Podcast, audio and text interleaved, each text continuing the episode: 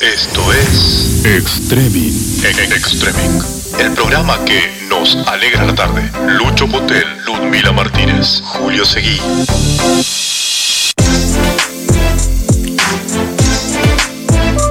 Iguan. Extreming.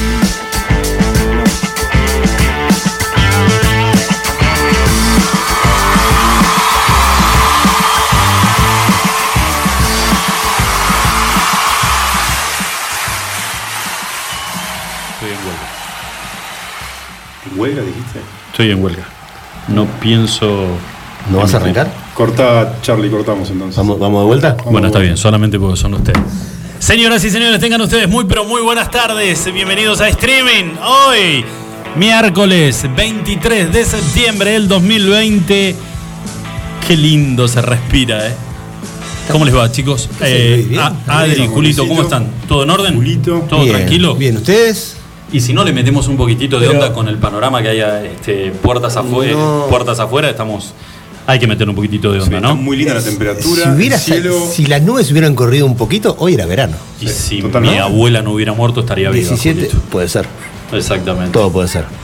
Un día le hice ese chiste a mi, a mi hija y me empezó a hacer puchero y se largó a llorar. Y claro. Y- No la, podía, no la podía acomodar con nada, ¿sabes? Muy negro Era tarde. chiste, Lucho. ¿Eh? Chiste Pero negro. me pareció Ahí- que no ahí- era tampoco... ahí se enteró.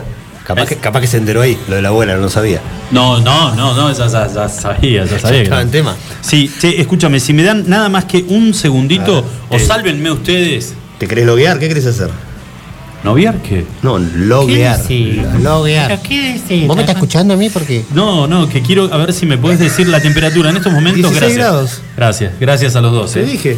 Vos, vos, esto me lo haces a Te propósito. dije, lo de la- vos, te dije lo de las nubes, todo para decirte la temperatura y no me diste. y de vos, Adriel, no voy a esperar otra cosa, porque sé que hasta que vos arrancás, este, se nos va la, la vida. Ah, me vas a agarrar Te quiero un montón, te quiero un montón. 16 grados la temperatura en la ciudad de Río Gallegos. La humedad del 37% del viento que sopla huracanado a 14 kilómetros en la hora. No es nada, no, es una un brisa. Este, Pero no nos mal muy- acostumbremos, te digo, este clima. O sea, hoy, mañana, pasado va a haber 16, 17 grados, pero el lunes mínima bajo cero otra vez. Bueno, Así que prepárate. Antes de empezar este con el desarrollo del programa, tengo que decir que me, me sorprendiste porque pensé que ibas a, a clavar delivery anoche. ¿En serio? Y cocinaste. Y bueno, había que cocinar. No entiendo por qué estás soltero. La verdad que no entiendo. No entiendo. Son, Yo, cosas, son cosas que pasan. si yo hubiera nacido mujer, Sí. te estaría evaluando seriamente como un candidato. ¿Me elegías? Te- sí. Mm.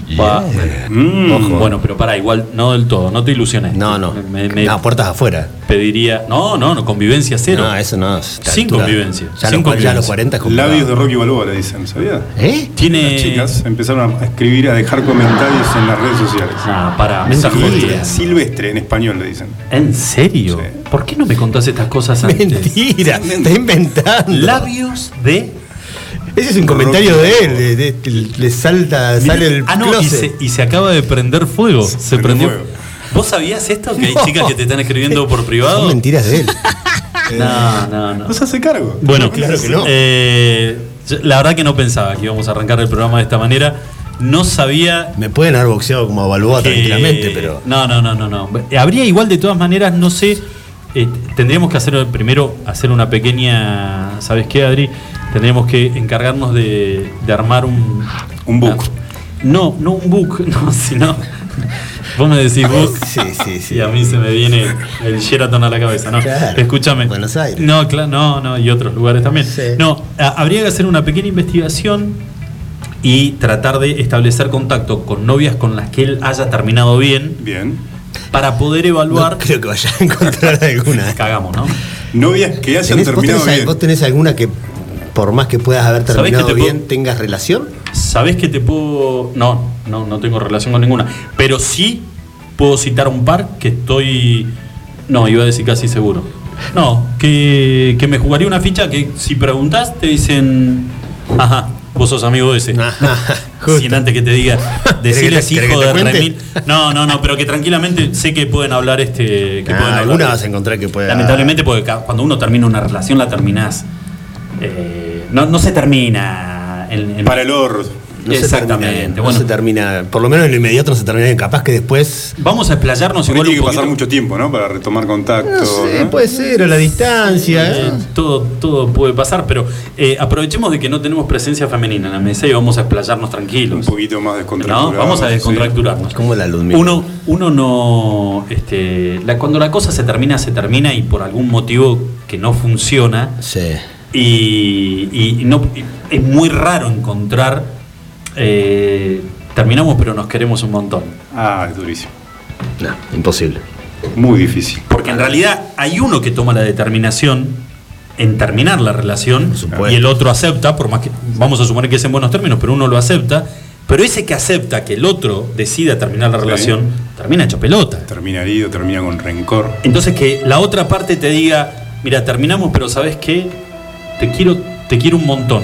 Como un hermano. Como un amigo. Te quiero garganta. como un amigo. Qué puñalada en el medio del... eh, Te quiero como un amigo. Se me está haciendo un nudo en la garganta, Luis. Pará, no, no hables así. ¿Te la tiraron esa? No. Ah. ¿Esa? Nada, te quiero como un amigo. Está jamás. revolviendo recuerdos, Claro. Julito. No, jamás.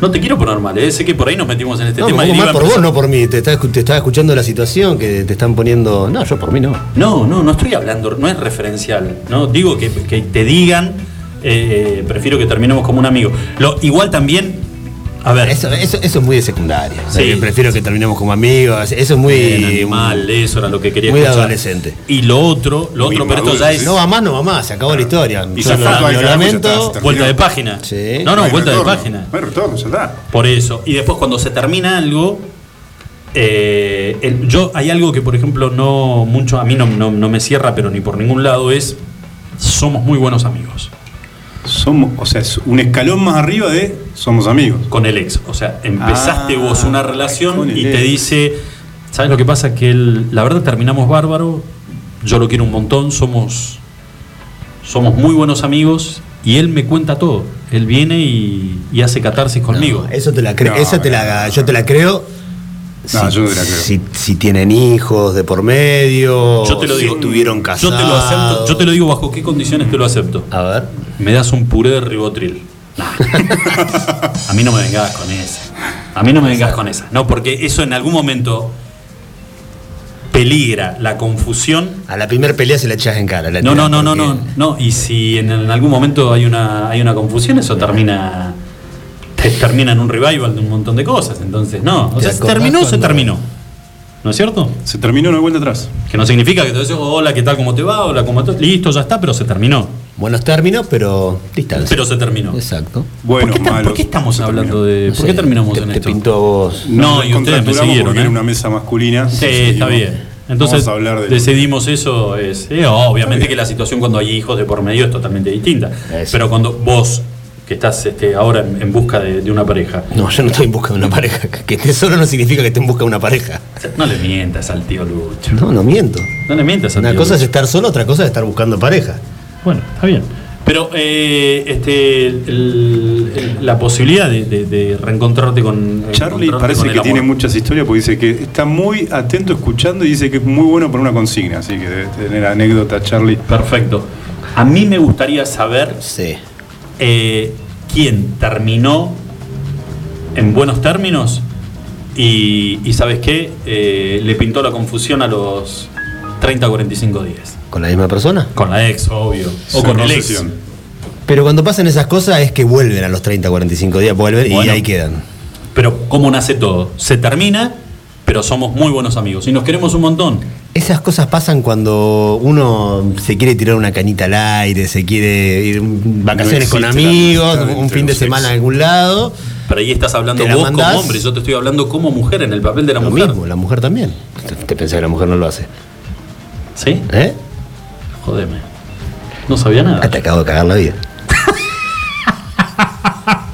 No me Te, cagas. te- te- te diría que lo hacen más que nosotros. No, bueno, está bien, sí, ¿no? Grupo de chicas que viajan y que pues, está, está bárbaro, pero eh, no sabía que por ahí plantean el, mira, es mejor que nos tomemos un tiempo, qué sé yo, Claro. porque me voy 15 días a Río. Más Las Vegas. Mamita querida.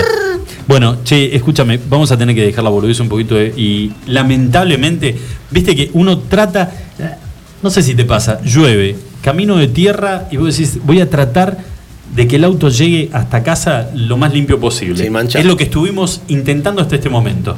Tenemos irremediablemente que meternos en el medio de un charco y ensuciar el auto. ¿A qué me refiero? Recién cuando estábamos por empezar el programa decíamos, ¿cómo haces? ¿Cómo haces? Igual creo que es, que es como pegarle a alguien en el piso.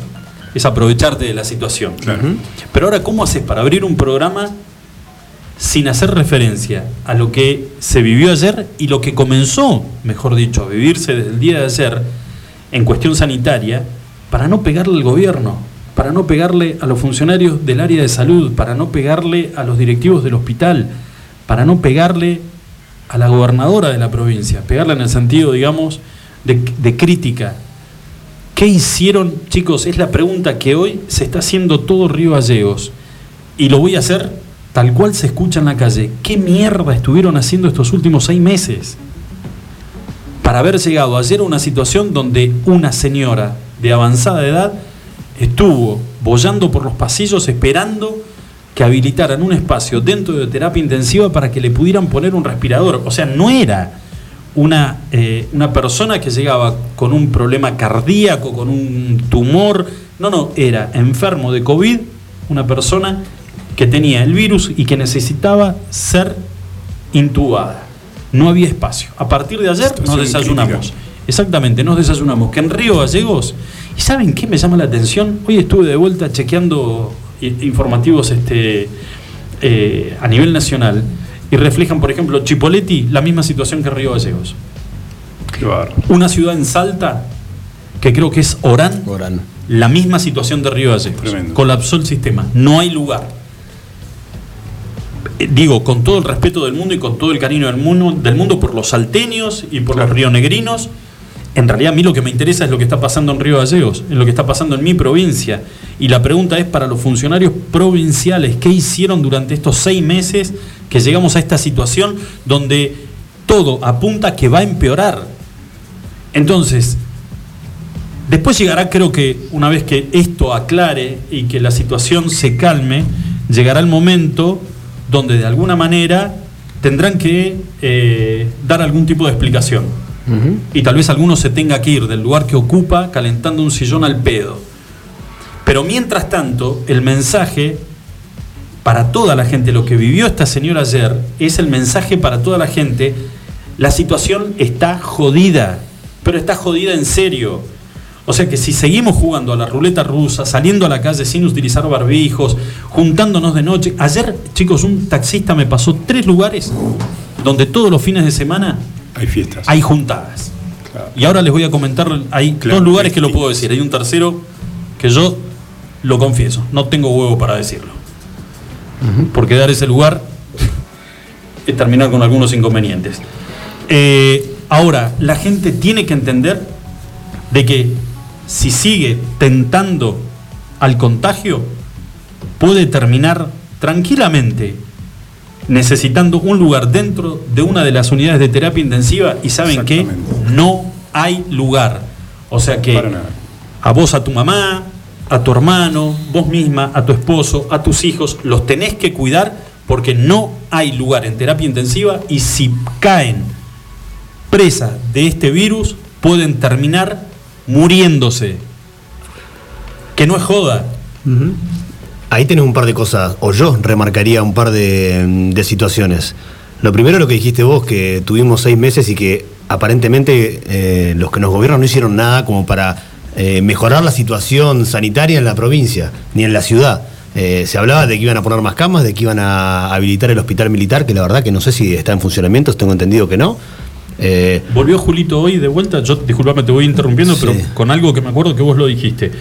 Volvió otra vez el mundo, eh, o sea, los vecinos de Río Gallegos comenzaron a acordarse de lo del hispanoamericano. Claro. Pero que vos decías, no es que eh, desapareció, las camas se fueron o las vendieron ni nada. No, ¿por qué no se puede eh, armar nuevamente ese sistema? No hay profesionales, no hay profesionales. no hay enfermeros, El gran no hay problema médicos. es que hacen falta profesionales. Yo hablé con gente del gobierno provincial y les pregunté, les planteaba esto, le digo, pero ustedes tienen X cantidad de respiradores, me dicen, no, tenemos el doble. No es esa la cantidad de respiradores. El problema es que no tenemos profesionales para para manipular. que puedan manipular ni cuidar a esas personas. si es que llegaran a necesitar los respiradores. ¿Y por qué no vienen los profesionales? ¿Por qué no los traen? No tuve respuesta cuando pregunté eso, no. Que ahí quedó, hasta ahí llegó la respuesta que me, que Sí. me supieron dar. Y otro problema que tiene el gobierno provincial, a mi entender, eh, es el- un problema comunicacional muy grande. No, no dicen qué hacen o qué dejan de hacer. Lo que hicieron durante este tiempo fue señalar a los vecinos nada más diciendo disculpa de ustedes que están saliendo, que no se están cuidando, pero mirar para adentro. Primero hacer un mea culpa y decir la verdad nos equivocamos en esto y en esto. Es muy difícil escuchar a un político autocrítico en cualquier rango, provincial, municipal, nacional, donde sea. Muy difícil y muy raro escuchar que alguien haga una autocrítica y diga que se han equivocado o que han fallado en alguna cosa. Están señalando a los vecinos y nada más que eso le echan la culpa exclusivamente a eso. Y además no comunican lo suficiente como para decir qué es lo que están haciendo o qué es lo que hicieron. Capaz que ahora están haciendo algo y nosotros no lo sabemos. Y están llegando 15 médicos de Buenos Aires, de Catamarca, de San Juan o de donde sea, a darle una mano a la sanidad santacruceña que está colapsada. No lo sabemos, pero la verdad es que no lo comunican tampoco. No, seguro. Y vuelvo a repetir, ya habrá tiempo para pedirle explicaciones a los funcionarios y que den explicaciones donde tengan que darlas eh, de por qué llegamos a este punto. Eh, pero me parece que, por ejemplo, hay un ministro de salud que se fue hace un mes por motivos personales. Y si esto funcionara, si el sistema funcionara como tiene que funcionar en la provincia de Santa Cruz, ese ministro hoy tendría que estar, ex ministro tendría que estar dando explicaciones en algún lado. Sí. En la justicia tendría que ser interpelado por la Cámara de Diputados. Alguien lo tendría que llamar y decirle, maestro, a ver, usted se fue hace un mes. Está bien, el nuevo, el nuevo, para aceptar el lugar que está, el nuevo ministro que está ocupando, calculo yo que debe sentirse idóneo y que debe haber, vos cuando vas a asumir, y yo te lo puedo decir con conocimiento de causa, cuando un ministro va a asumir una cartera, lo primero que hace es pedir, antes de decirle al, al gobernador, sí, acepto el desafío, es decir, che, escúchame, ¿qué es lo que me estás tirando? Un inventario, ¿qué hay? Decime, decime cómo está el tema. A ver, voy a asumir en economía, no, pará, loco, yo estos números no te los voy a poder refutar y sabes qué, me hundo. Y se hunde mi, mi currículum, mi currículum vitae, mi reputación se hunde todo, no lo acepto. O sí, voy por eso y que sea lo que Dios quiera. Un grado de irresponsabilidad mucho más grande del que está sacando. Entonces el nuevo ministro de Salud, seguramente, que no es un- uno que cayó en paracaídas, que ya estaba dentro del sistema, a la hora de aceptar el desafío que la gobernadora le, pide, hacete cargo vos del ministerio porque Nadalich se va, le debe haber dicho, bueno, pero con- contame bien en detalle porque a mí me parece que acá Nadalich en esto le estaba errando feo, yo tengo tiempo, tengo herramientas, ¿cómo puedo hacer frente? ¿Cómo puedo armar un muro de contención por las dudas que los casos se disparen? ¿Cómo armamos todo esto? O simplemente por una cuestión de favores políticos le dijo, no, sí señora, acepto. Acepto, te sentaste ahí, tenés, en menos de un mes, tenés el barro que te está cerca de tapar la nariz, te vas a cagar ahogando. Entonces, tiene que dar, tiene que dar respuesta a la gobernadora, tiene que dar respuesta el ex ministro de Salud, tiene que dar respuesta al nuevo ministro de Salud, y más allá de las respuestas, necesitamos acciones, acciones de parte del gobierno para dar cierta tranquilidad, porque a ver, hay gente que realmente tenés un porcentaje eh, eh, grande que en realidad piensa que esto es una joda, que sigue pensando que esto es una joda. Y que si se van a contagiar van a estar en la casa 10, 14 días, va a ser un resfrío, se van a recuperar y ya está. Ahora hay gente que está haciendo un esfuerzo enorme por cumplir todo lo que se le pide y a esa gente se le debe respeto. Y en caso de que esa gente se contagie, esa gente tiene que tener un lugar en un hospital o en una terapia intensiva para que pueda ser asistido. Es la obligación del gobierno.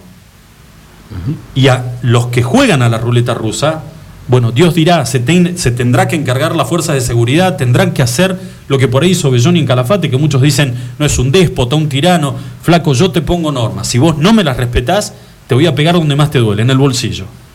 Te veo fuera de horario, o sin el barbijo, o abriendo o atendiendo por el costado a la ho- a- en horas de la madrugada, la multa es de tanto y me la vas a tener que pagar porque si no te clausuro te hago meter en cana. Pero eso salió acá en Gallegos también hará más de un mes, que no lo hayan utilizado, que no lo pongan en práctica, es otro tema, pero el Consejo Deliberante había hecho una votación y habían eh, habilitado, digamos, el tema de las multas para Sí. que no cumpliera con, lo, con el, el aislamiento social. Bueno, eh, les cuento, en- con el taxista que me llevó anoche, Sí. tres lugares, dos lugares, A ver.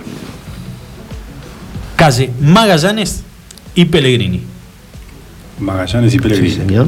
Céntrico, Sí, claro. céntrico. Se alquila o hay alguien que tiene la llave y organiza, este, se organiza vía redes sociales y se, co- y se cobra una entrada. eh, fiesta. O sea, juntada, Adri.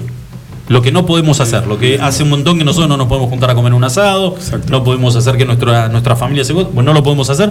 Estos tipos lo hacen, se juntan hasta las 4, 5 de la mañana. El último viaje, me dijo el tachero, lo hice a las 5 de la mañana, sacando gente de ahí y llevándolo a su domicilio particular. Ese es uno. Repito, calle Magallanes y Pellegrini. Domicilio número 2, Chacra sobre Avenida Asturias. Camino a la toma. Lugar súper alejado, donde la misma situación, o el dueño se encarga de organizar las juntadas, o está alquilando el predio para que se pueda dar, eh, poner música, bebidas, este tipo... Fiesta clandestina. Una fiesta clandestina. Ese es Tal más cual. invisible, si se quiere, está en las afueras de la ciudad. Ahora, el que está acá, en plena ría de Río Gallegos, que no se enteren, que no sepan que haya juntadas ahí. Magallanes y Pellegrini, ¿Cuál es? Julito. O sea, Me está jodiendo. Entonces, eh, a ver, vuelvo a repetir. Hay una parte de gente que está jugando la ruleta rusa y que no le importa, porque hasta el día de hoy, estoy seguro, vos lo parás, lo frenás y decís, ah, no va a pasar nada, no me va a pasar nada. A esos correlos para un costado. Pero tenés a nuestros viejos, la gente mayor que tiene terror, tiene pánico de contagiarse porque saben que esos son vulnerables y que por ahí contraer este virus puede terminar con la muerte, o sea, se les va la vida. Entonces, a esa gente, a esa gente hay que proteger mucho más que a los pelotudos que están jugando a la ruleta rusa. Exactamente. A esa gente le tenés que garantizar que si caen, porque Dios quiere, porque no hay forma de poder evitarlo, contagiados, tengan una cama, tengan un respirador, tengan un médico y un enfermero. Así es. Y lo que necesitamos ahora es urgente, acciones. No valen las explicaciones. Igual ahora en este momento que Nadalit diga, no, mira, yo la verdad, yo pensé, viste como dijo Ginés al principio, yo pensé que esto no iba a hacer nada. Le erré. la última imagen que tengo de Nadalich es con una foto de la Madre Teresa de Calcuta Sí. leyendo una frase. Sí, sí, bueno. Eh, calculo yo que Nadalich debe estar en otro lugar. Tranquilo. Nosotros estamos bailando, como dijo ayer el muchacho de Calafate, en la cubierta del Titanic. Claro. ¿sí? Y nadie Como quiere. los violinistas del Titanic. Claro, tal cual. Nadie tiene ganas de empezar a asumir el rol de violinista del Titanic. Pero la situación está complicada. Entonces el mensaje es para vos que estás en la calle, para vos que estás en, en tu casa, eh, que hoy se puso lindo, que te dan ganas de salir, que te dan ganas de, irte a tomar una birra con un par de amigos. ¿Sabés por qué no lo podés hacer? No seas boludo.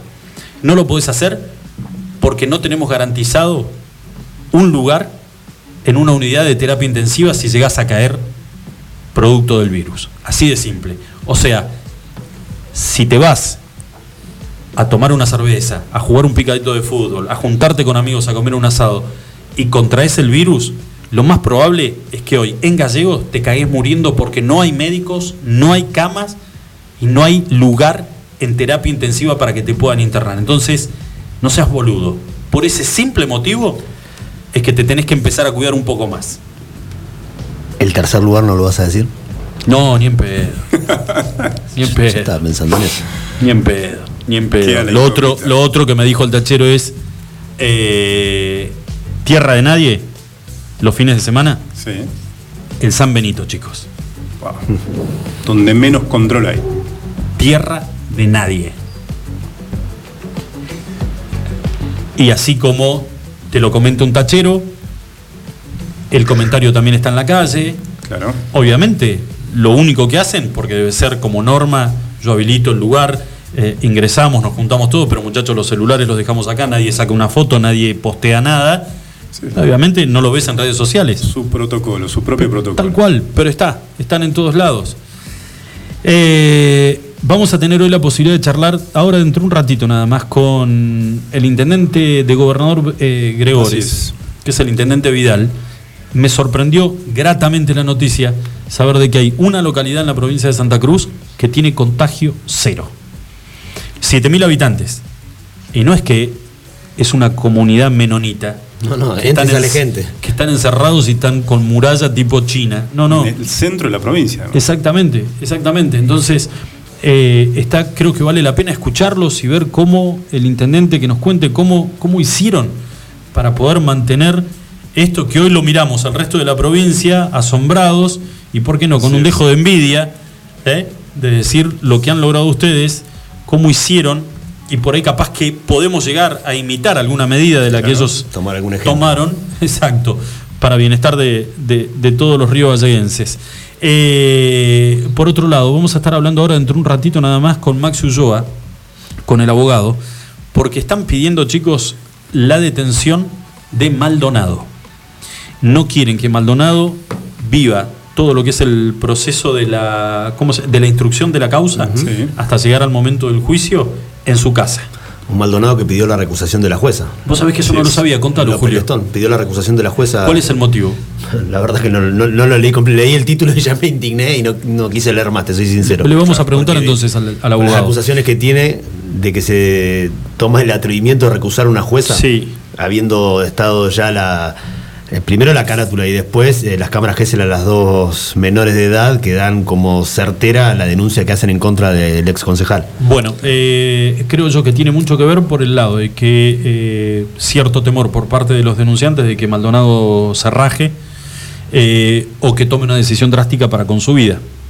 Cualquiera de las dos y que no pueda, en caso de que sea encontrado culpable, pagar con la condena que tiene que pagar. exactamente. Eh, eso por un lado. Lo otro que me llama la atención es lo del caso del policía. Al policía lo, lo echaron de la fuerza, le dieron de Sí. baja, pero no. Este, a ver, el caso Maldonado podría ser muy similar al caso de este policía y Por supuesto. si la justicia hace lugar a que Maldonado eh, esté detenido mientras dura el proceso de instrucción de la causa hasta que comienza el juicio, eh, al policía le podría caber tranquilamente la misma. Por supuesto. Estamos hablando de una situación similar. Bueno, Así es. eh, sabemos que le dieron de baja de la fuerza, no se habló casi nada de esa línea de investigación que lo vinculaba a este ex suboficial de la policía de la provincia de Santa Cruz con una red de tráfico de material pedófilo en otros puntos del país. ¿Será que le dieron de baja para descomprimir un poco? La verdad, ni idea. Ni idea. quedó ahí. Pero no se habló, es más, esto fue una información extraoficial que venía de parte de los familiares de, de una de las víctimas eh, y la justicia nunca, eh, nunca dijo absolutamente nada sobre esto. Pero nosotros teníamos información de que el material que, que se le había en uno de los allanamientos que se le sustrajo a, a este hombre eh, daba cuenta con, con esto, eh, tráfico de, de material pe- pedofilia De pedofilia. eh, eh, con otros este, enfermos de- del interior de la, de la República Argentina. Eh, y bueno, y vamos a estar hablando también de otro tema, el, el deporte, pero el deporte vinculado por, a mí me parece, con, con una causa Con lo social. eh, recontra importante. Y tiene que ver, Julio, con lo que pasó, estamos hablando del rugby y con lo que pasó eh, en Villa Gesell en, fue este verano, ¿no? Sí, señor. La verdad que hubiera, parece que hubiera pasado, no sé, que hubieran pasado años ya de, de todo esto. Caso de Fernando Báez Sosa. Exactamente, donde involucrados estaban este, una importante cantidad de pibes que jugaban al rugby en, en, en un club ahí en provincia de Buenos En Aires. Zárate. Ujú. Así están todos acusados. La mayoría de ellos, ocho si no me equivoco, siguen presos todavía. Sí, sí, sí. Acusados de homicidio. Se habla de el lanzamiento, en realidad ya lo hizo la UAR, de un programa regenerativo que tiene que ver con una eh, ver qué es lo que se puede hacer desde la entidad madre, que es la Unión Argentina de Rugby, eh, qué acciones se pueden llevar a cabo para lograr de alguna manera cicatrizar las heridas que han dejado estos pibes. Eh, obviamente que la pérdida de este chico a los padres no, es una herida que no se la vas a hacer cicatrizar nunca más en la vida, hasta el día que se mueran. Pero como deporte, eh, el, el error que cometieron estos pibes, eh, el crimen que cometieron estos pibes, eh, bueno, que no todo es igual, que hay una parte de- del deporte, del rugby que es, que es solidario, que es inclusivo, que ayuda muchísimo y que bueno, no está bueno meter a todo dentro de la misma bolsa. Sí, sí, tal cual. Los grupos de rugby generalmente están vistos como eh, violentos fuera de la cancha, la mayoría de las veces o muchísimas veces con cierta razón. Mismo decíamos el caso recién de Fernando Báez Sosa, pero se los ve como violentos o como generadores de violencia. Y hay muchos que cuando tienen 16, 17, 18 años se creen impunes y se creen de que se llevan la vida por delante y que pueden hacer lo que quieran por andar en un grupo de gente. Bueno, eso no es lo que quiere transmitir el rugby y eso es lo que vamos a hablar con esta persona de la UAR hoy, de, nos va a contar lo que es el programa de, de conducta deportiva, además. Seguro. ¿no? Luis Ares, que es eh, directivo de- del COSEBA, pero que pertenece eh, y fue designado para poder desarrollar este programa regenerativo de la UAR acá en la Unión de, de Santa Cruz. Así que con él vamos a estar hablando. Muy bien. Eh, y es una fecha muy particular. Hoy, este, 23 de septiembre, cumpleaños nada más y nada menos que el jefe. ¿Quién será el jefe? Y el jefe no es Adriel, no es Juan y no es Leo. No. Yo menos. Es nada más y nada menos. Bruce Sprinting. Señoras y señores, el jefe, 71 años. 71 años, Bruce Sprinting, apodado The Boss, el jefe, ampliamente conocido por su trabajo en el grupo Street Band, un, un histórico músico de rock norteamericano él.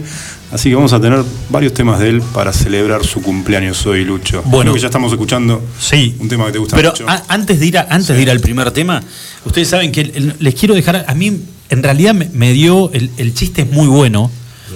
El- no, no, no, el chiste es muy bueno, pero después es imposible que no, eh, a ver, que no, no te deje un poco de mezcla de tristeza y de, y de vergüenza no ajena, propia, porque somos todos argentinos. A ver. Eh, se llevó a cabo un certamen en México que tiene que ver con, con humor, humor latino, humor hispano, latinoamericano, Humor hispano. donde obviamente este, eh, participaban eh, humoristas de distintas partes del- de, ¿Cómo de no te- América. ¿Cómo no te notaste?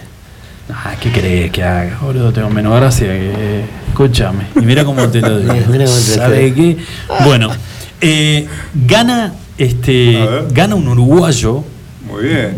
Pero les voy a, les voy a contar el, el cuento. Obviamente le voy, a, le voy a meter mucha onda para tratar de hacerlo. ¿Le vas a meter color? No, no. A ver, a ver, a ver. Pero a lo que voy no es tanto la gracia del chiste, sino el- el- lo que después seguramente vamos ¿La a hablar entre los tres. Moraleja, olvídate.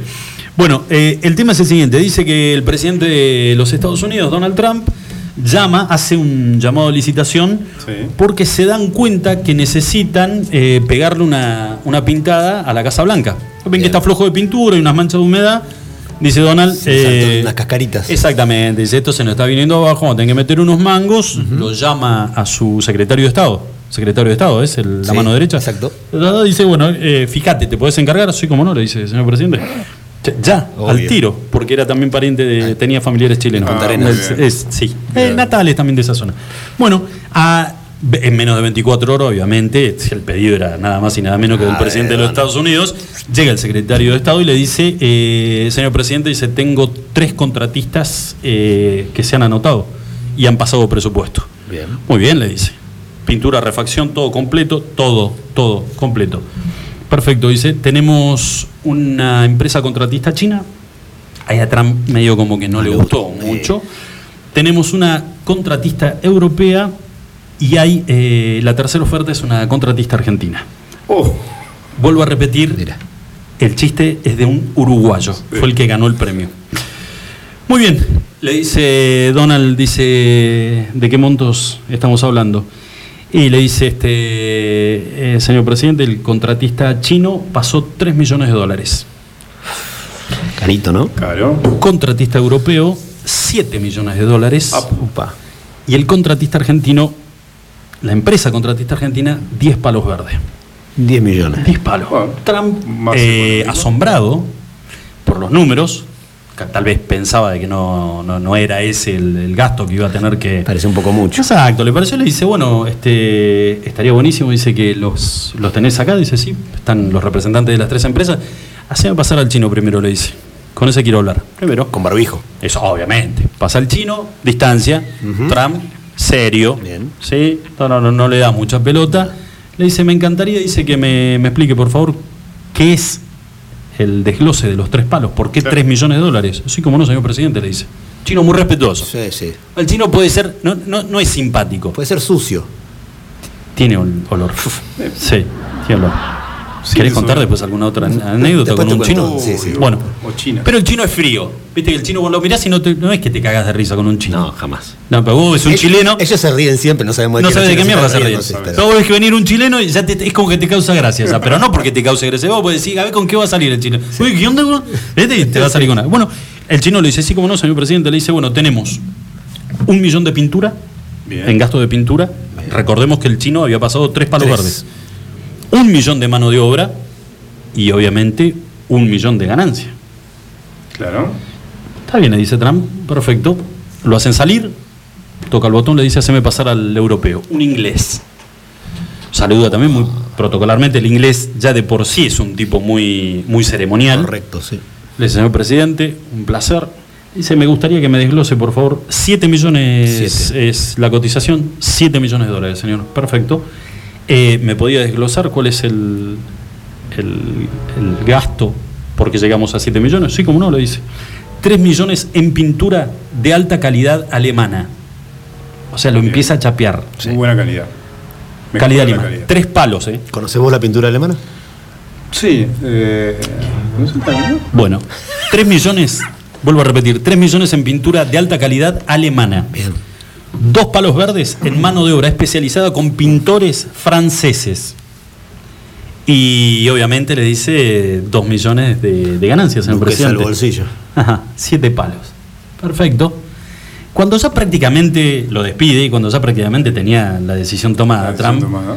lo llama al secretario de Estado y le dice, escúchame, ¿está también el argentino? O sea, entregó 10 palos y se quedó. Sí, sí, se quedó. Dice, es, dice no me- es imposible que no me, me... me genera curiosidad. ¿Por qué 10 palos? El chino 3 y este 10 palos.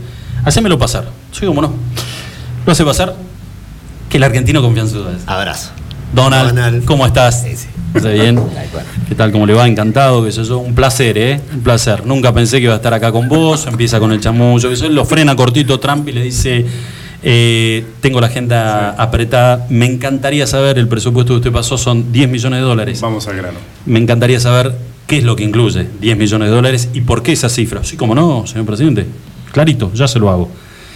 Eh, tenemos, le dice, 4 millones de dólares para usted, señor presidente. Ah, mira. Así arranca. Tres palos para mí. Y con los tres palos restantes contratamos a los chinos y esto queda de primera, le dice. Impecable. O sea, Nunca le hiciste.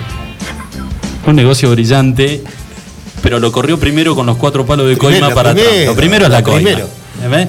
Ahora, el uruguayo ganó con este. eh, Chiste ganador. Sí, se llevó creo que 35 lucas verdes, una cosa así. 10 10 palos se llevó.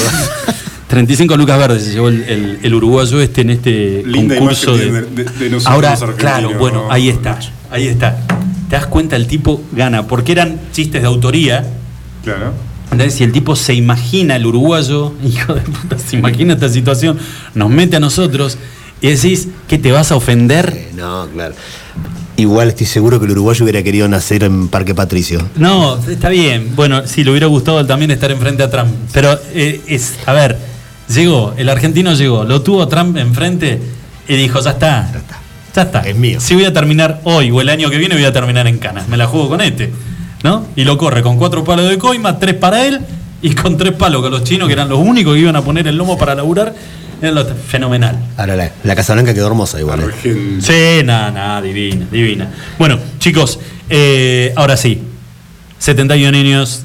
Eh, ¿Se entendió lo que dije? No. Eh, Se cereza, ¿Qué se tomas, cereza. No, no estoy medicado, te juro por ¿Seguro? Dios que no. Te lo juro. ¿El mío, anoche relaja- tomamos el mío relajante? Dos cervecitas tomamos y nada Dos más. duquesas. Muy bien, impecable. Qué conducta, Vamos. che. El más grande de todos, señores. Bruce Sprinting. No me lo saco.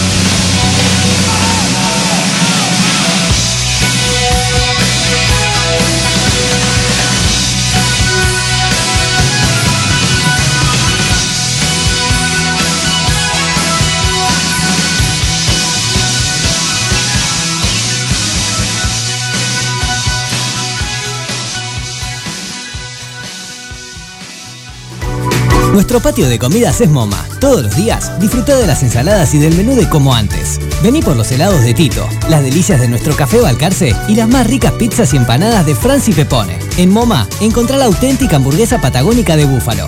Tenemos delivery takeaway. Haz tu pedido al 02966 53 66 35. MoMA, calidad de familia. España y Alberdi.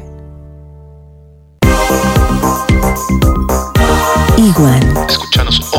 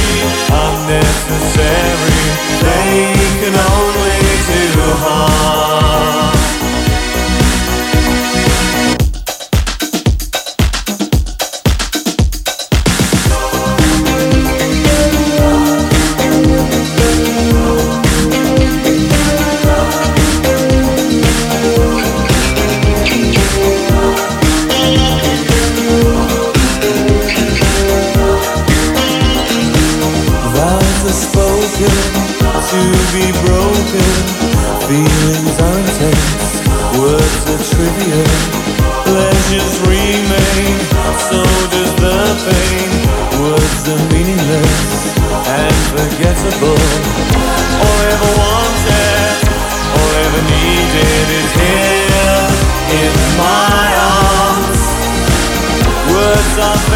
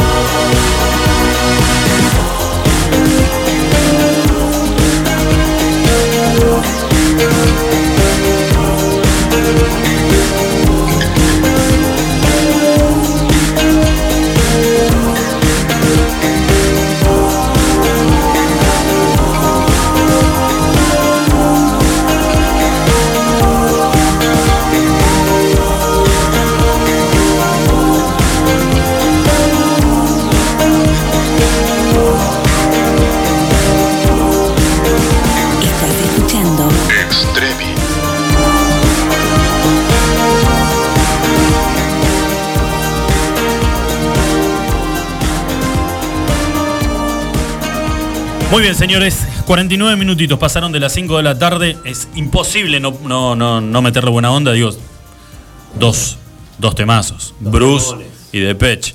¿Qué más querés? El segundo no sé si me quisiste abrazar o qué, no tiene nada que ver. No, bueno, porque me pintó por ese lado. Si podés en el otro, yo, este.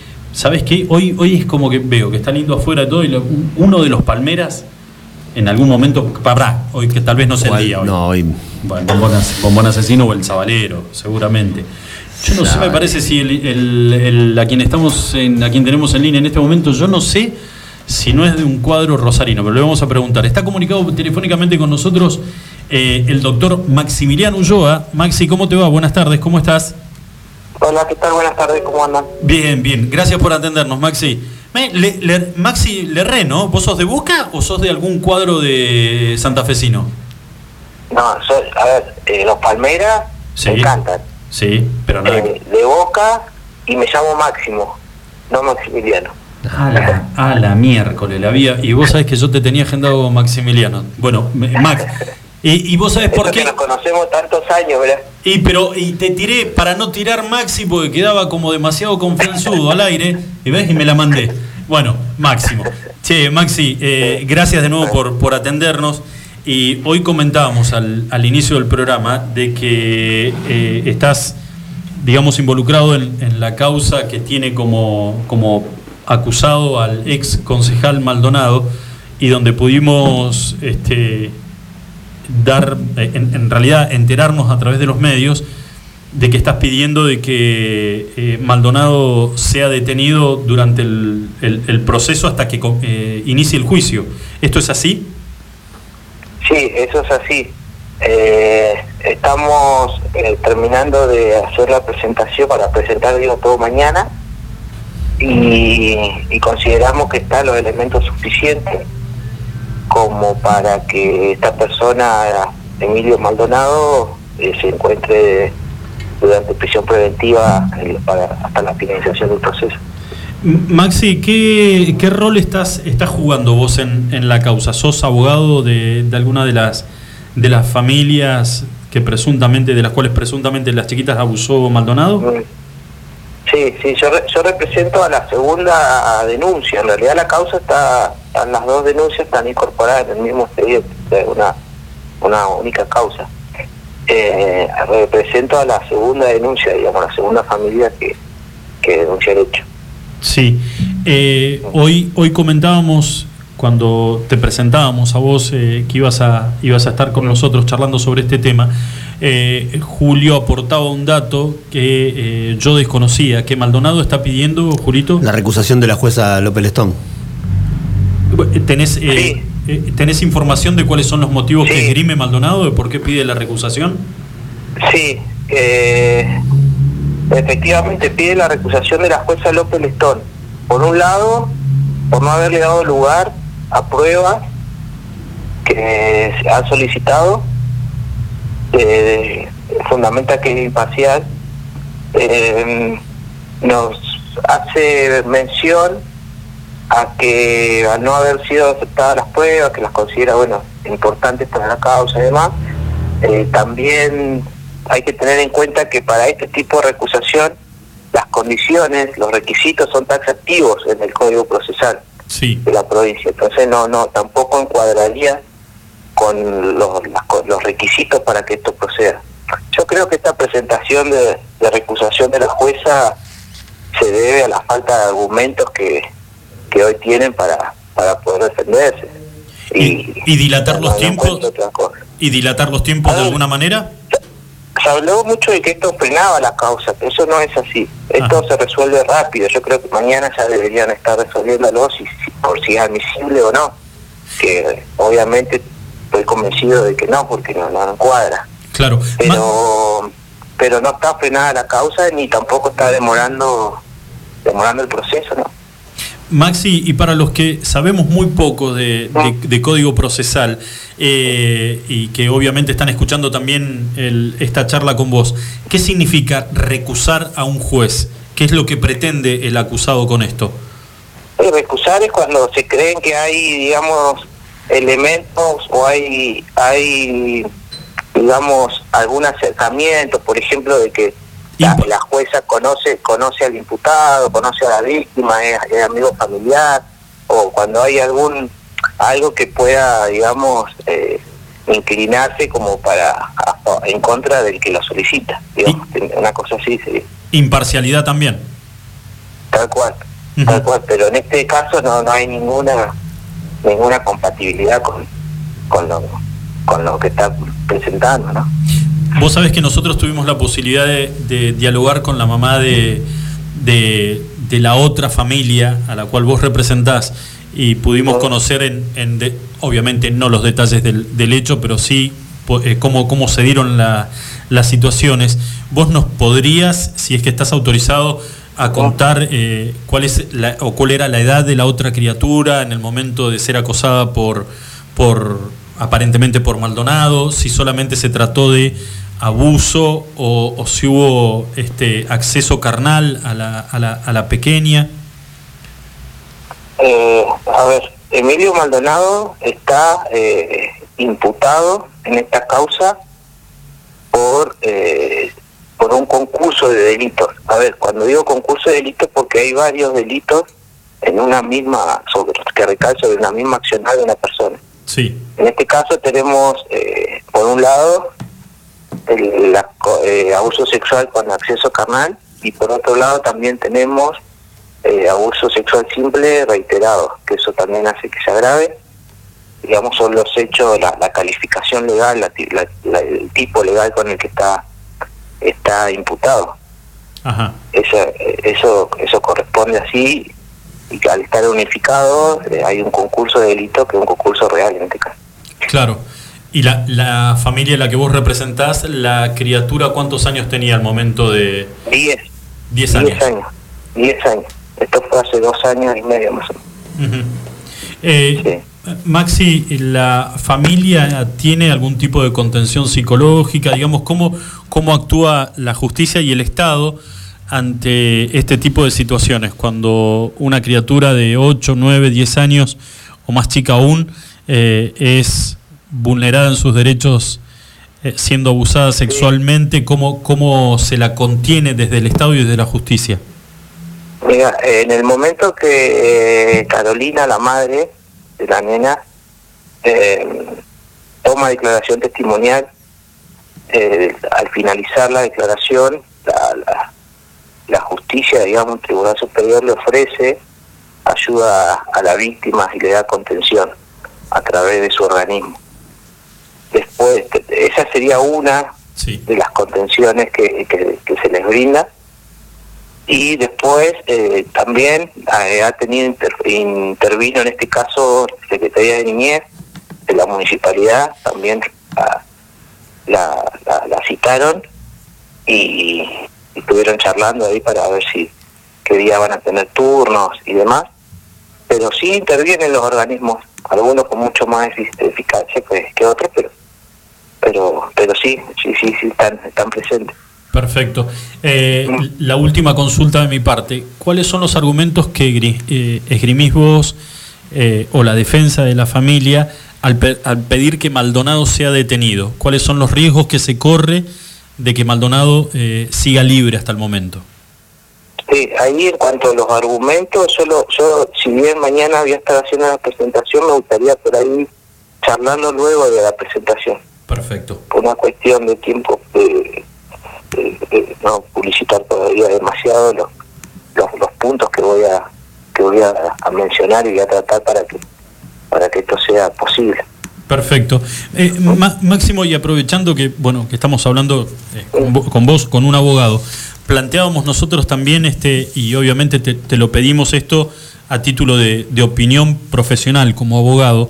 Eh, digo, si la justicia tomara una decisión con Maldonado, hiciera lugar al pedido que van a hacer ustedes mañana, que van a presentar mañana, y Maldonado termina preso.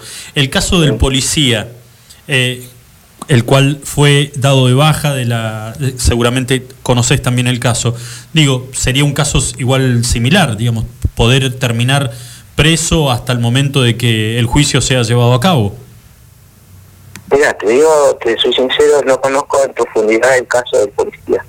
La verdad que estoy muy abocado y tengo otras causas también de, de abuso sexual.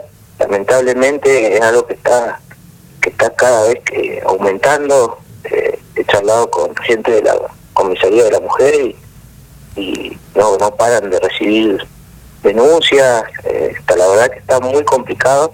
Sabes que me da, me da, me da un poco, me da un poco de temor y, y acá vemos en la mesa vemos tres, Sí. tres papás de hijas mujeres. Me da un poco de temor preguntártelo, pero te lo voy a preguntar. Eh, lo- los casos que vos decís que te asombra la cantidad de casos que se están dando. ¿tienen como víctimas criaturas? Sí, hay mu- eh, lamentablemente sí, una tristeza, una tristeza, pero sí, hay mucho abuso sexual simple, hay mucha denuncia, mucho maltrato, mucha violencia. Está, está muy, muy feo la situación, está muy fea. Sí, y no, la verdad que no es, no sé si, si es lo correcto decir que sería irresponsable buscarle, buscar alguna excusa a tal comportamiento, pero digo que, que se haya, que se hayan disparado los casos en este último tiempo, eh, asombra también a los medios de comunicación, asombra también y- y duele mucho la edad de las nenas que son vulneradas. La verdad que, que es algo que ojalá Sí. pudiéramos como Sí, sociedad buscarle, buscarle la forma de cómo poder colaborar entre todos para frenar esta locura. Yo creo totalmente repudiable, obviamente, y, y yo creo que sería bueno que, que abran bien los ojos, las, tanto las madres, los padres, eh, con respecto a los chicos, a, a las menores, a las nenas, que, que, que, que, que vean los comportamientos, que si notan algún comportamiento extraño, que charlen, que charlen un poco más, que se acerquen, que, que no tengan miedo de denunciar. Eso también yo creo que desde ahí uno puede, puede dar un aporte, aunque sea su granito de arena, como para que estas cosas no, no queden tapadas y no se guarden. Acá tenemos el caso de la segunda denuncia después de dos años. Claro. O sea, y, y se animó, charlando con Carolina, eh, se animó recién cuando vieron que eh, había alguien que también estaba diciendo eh, lo que ellos tenían para decir. Es como que el efecto, ¿no? El efecto cadena que denuncia una y se anima a denunciar la otra persona y así. Es como eso, eso tenemos que, que estar, digamos, bastante atentos para y promover, creo yo, el denunciar ante Maxi, cualquier eh, y, y la, el tema del encierro por la pandemia y la utilización de redes sociales es una combinación, no lo quiero decir, pero es una, una combinación nefasta para una criatura. Cuando tenés Sí, este tipo, cuando tenés estos tipos de degenerados al acecho de, de poder captar una, a una nena.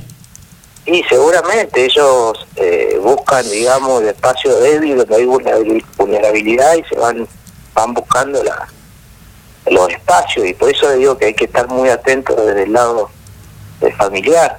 Hay que hay que preguntar qué están haciendo, con quién están hablando, con quién se conectan a la noche y chatear. Creo que todo esto también nos hace a que entre todos nos, nos cuidemos y que estemos atentos ante cualquier ante cualquier anomalía. Seguro. Maxi, entonces mañana, mañana están haciendo la presentación ante la justicia. Sí, sí, sí, estamos trabajando en eso. Mañana eh, estaríamos presentando y, y bueno, a esperar que los resultados. Bueno, en el transcurso de la semana, antes del fin de semana, seguramente eh, nos eh, aprovechamos de tu amabilidad, te volvemos a molestar unos segunditos para ver en qué consistió la presentación y, y en cuánto tiempo calculan ustedes que puede haber una determinación por parte de la justicia. Te agradecemos, Máximo. Una, un abrazo enorme, gracias por No, atendernos. gracias ¿eh? Hasta luego. Hasta luego. Chau, chau. Bueno, calculo yo que también debe ser por una cuestión de no adelantar data que pueda ser utilizada por la defensa de Maldonado. Correcto, sí. Eh, bueno, uno cuando desconoce cómo son los, la- los procesos, eh, comete por ahí este tipo de errores de querer saber de antemano qué es lo que vas a, a presentar. Pero bueno, eh, habría que ver, vuelvo a repetir, habría que ver si en caso de la, justi- la justicia haga lugar a este pedido y Maldonado termine en cana, si el ex policía eh, no corre la misma suerte eh, y las, los abogados que defienden a las víctimas eh, piden la misma, la, misma situación para el ex policía, ¿no? que termine preso, Sí. por lo menos hasta que se dé el juicio. Bueno, chicos, eh, cuatro minutitos pasaron de las seis de la tarde. Está volando el programa. Se se nos está yendo de las manos. Sí. Eh, vamos a hacer una pequeña pausa. Yo igual este, vamos a, nos vamos a ir con un temita de Bruce, obviamente. ¿Otro? Sí, obviamente, nos vamos a ir con temita de Bruce. Pero Dancing in the Dark. eh, me imagino que en el medio de la charla vamos a estar comunicados telefónicamente con el intendente de Gobernador Gregores, que es la única localidad que no tiene contagiados, no tiene contagiados en la provincia de Santa Cruz. Pero no, no, no le metamos Bruce en el medio de la charla al intendente no, no, porque se nos puede complicar. Streets of Philadelphia. Y tampoco uno del chaqueño porque No, no. viste que está jodido chaqueño. Sí, sí está. Sí, está, está guardado. Y eso muchas manaos. ¿No? Muchas manaos. Pasado de.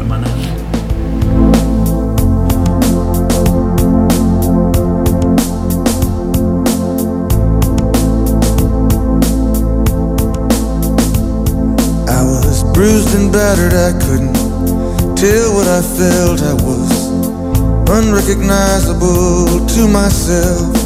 I saw my reflection in a window and didn't know my own face. Oh, brother, gonna leave me wasting away on the streets of Philadelphia?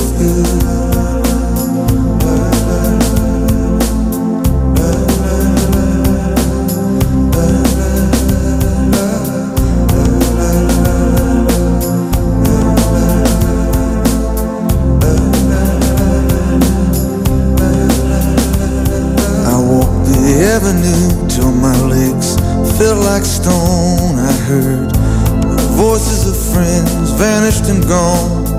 At night I could hear the blood in my veins, just as black and whispering as the rain on the streets of Philadelphia.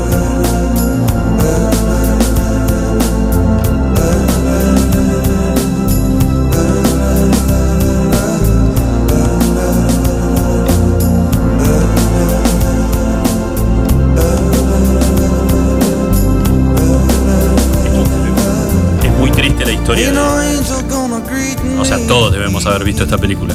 Así es. Eh, y es raro lo que voy a decir. Lo que chapaba con este tema. Cómo me gustaba chapar con las casas de Filadelfia. Pero mirándolo a Tom con el negro. ¿o De los mejores lentos de los 90. No, nada que ver. ¿En qué? ¿En qué situación? No te lo voy a contar. No, pero se inspiraba con la canción, no con la película, creo. Arrancó hablando de la película. A mí me da que, que pensar. Muy buen tema. ¿Qué año es? ¿Qué año es este, esta canción? me quiero equivocar, pero puede ser 93, 94. Te pido por favor que no te equivoques. señor. 93, 94. Yo tenía 23 años. 23 años. Y se bailaban lentos en los boliches. No quiero ser pesado igual, ¿no? Última media hora. ¿Eh? Última media horita. Ah, sí, qué cosa. Raro que no te habían echado esa hora. No, era cuando no, los días que no me echaban. 93, efectivamente, fecha de lanzamiento. Julio, no, Sí. no siempre tuve una mala actitud. Eh, No, no, por mala. Fui monaguillo, no, no alcancé. Fui monaguillo. No alcancé a ser. Monaguillo. No alcancé a ser Boy Qué bien Scout. que te queda este tema de fondo. Pa- para contando charlar. anécdota. ¿Te hubiera gustado ser Boy Scout? Gracias. Eh, Boy, Boy Scout. Pero yo para mí siempre hubo una mano negra ahí. De monaguillo a Boy Scout, nunca, Sí. nunca pudiste hacer ese paso, En la transición, esa transición. monaguillo en el colegio, colegio salesiano de Sí. Ampones. Salesiano de Sí, Ampones. Salesiano. Con ¿Y Boy Scout? un puente a Dios. Un puente de Dios. Era el eslogan del colegio. Malísimo, boludo. Te lo juro. Ahora que lo estoy pensando, Colegio Salesiano de Anfunes, un puente a Dios. Era, morite vos, hijo Faltaba de una puta. No, pero era como si te estuvieras muriendo, ¿viste? Un puente a Dios. Exacto. Te abre, Escalera al Colgante. te, te abre la puerta a Dios. No, no quiero ir a verlo a Dios. A- allá voy. Claro. Vayan ustedes. Quiero esperar unos años. Te lo juro, boludo, era el eslogan del colegio. Bueno, eh, cambiamos. Este tema le va más al, al intendente de Gregores. Sí, eh. llámalo, llámalo al intendente. Llámalo a ver qué, qué nos dice. Producción. Y espero que no haya estado, que no haya estado escuchando lo que estábamos diciendo en el medio. ¿no? Te pierde seriedad, ¿no? No, no, no pierde seriedad. No, ¿Habrá no, ido no colegio pierde. de curas también? El intendente ¿Y de Gregores capaz? lo veo más por el colegio, por la, agro- eh, la escuela agropecuaria. Ah, mira. Ellos tienen el internado. ¿Me vas a decir que nunca te, nunca te amenazó tu vieja con mandarte al internado? No. Ahí no. ¿En serio? Mi vieja me decía, ¿vos conocés Río Grande? Me decía mi vieja. "Mm, no. Río Grande queda al sur de Río Gallegos. Ajá. Ajá. Bueno, ahí hay un colegio internado. ¿Y? Y ahí vas a ir a parar vos como sigas haciendo cagadas. Me decía, más abajo de Gallego, boludo, Río Grande. Mamá. Y ahí me acomodaba un poquito. Un par de horas y. Ahí te portabas bien. Y estaba ahí, me portaba genial y mi mamá contenta, feliz de la vida. Pero yo tengo tíos y tías en Gobernador Gregores. Mira. Entonces eh, la posibilidad era mucho más latente. Me nombraban Río Grande. Tenías la vacante pedida todos los años por las dudas. Eh, sí. Lo que pasa es que mis tíos se hacían eh, como que se hacían los boludos también, ¿eh? pues sabían que. Sabía que Decían, no, porque vos sabés que Luis le encantaría y ahí se cortaba la comunicación, le encantaría nada. Pero, este. Bueno, ¿qué, eh, ¿qué pasó? Estamos con el intendente. Muy bien, señores. Eh, les decíamos, hoy al principio del programa, nos vamos a poner serio, pues ya estamos comunicados telefónicamente con el intendente de Gobernador Gregores, que es el señor Héctor Vidal, a quien lo saludamos y le agradecemos muchísimo por estos minutitos de su tiempo. Intendente, ¿cómo le va? Julio Seguí, eh, Adriel Ramos y Luis Potel lo saludan. ¿Cómo está usted? Buenas tardes. Hola, buenas tardes. Eh, por acá, por ahora tranquilo, un saludo a toda la audiencia ahí de la radio. Bueno, eh, intendente, muchísimas gracias por atendernos y nosotros hoy, eh, lamentablemente, eh, dábamos un, panorama de cuál es la situación que está viviendo la ciudad de Río Gallegos con el tema de cantidad de contagios y la situación en los hospitales donde la ocupación en las salas de terapia intensiva está colmada, no hay lugar. Y la verdad que yo particularmente este, le comentaba a la gente que nos escucha de que con mucho beneplácito nos enterábamos de que Gobernador Gregores era la única localidad en la provincia de Santa Cruz que no tiene un solo contagiado. Eh, y primero que nada, llamar, o- o llamarlo a usted para poder charlar y quedarnos tranquilos de que se cortó la comunicación. No, mira todo el, ¿vos viste todo el, el preámbulo que le hice al intendente?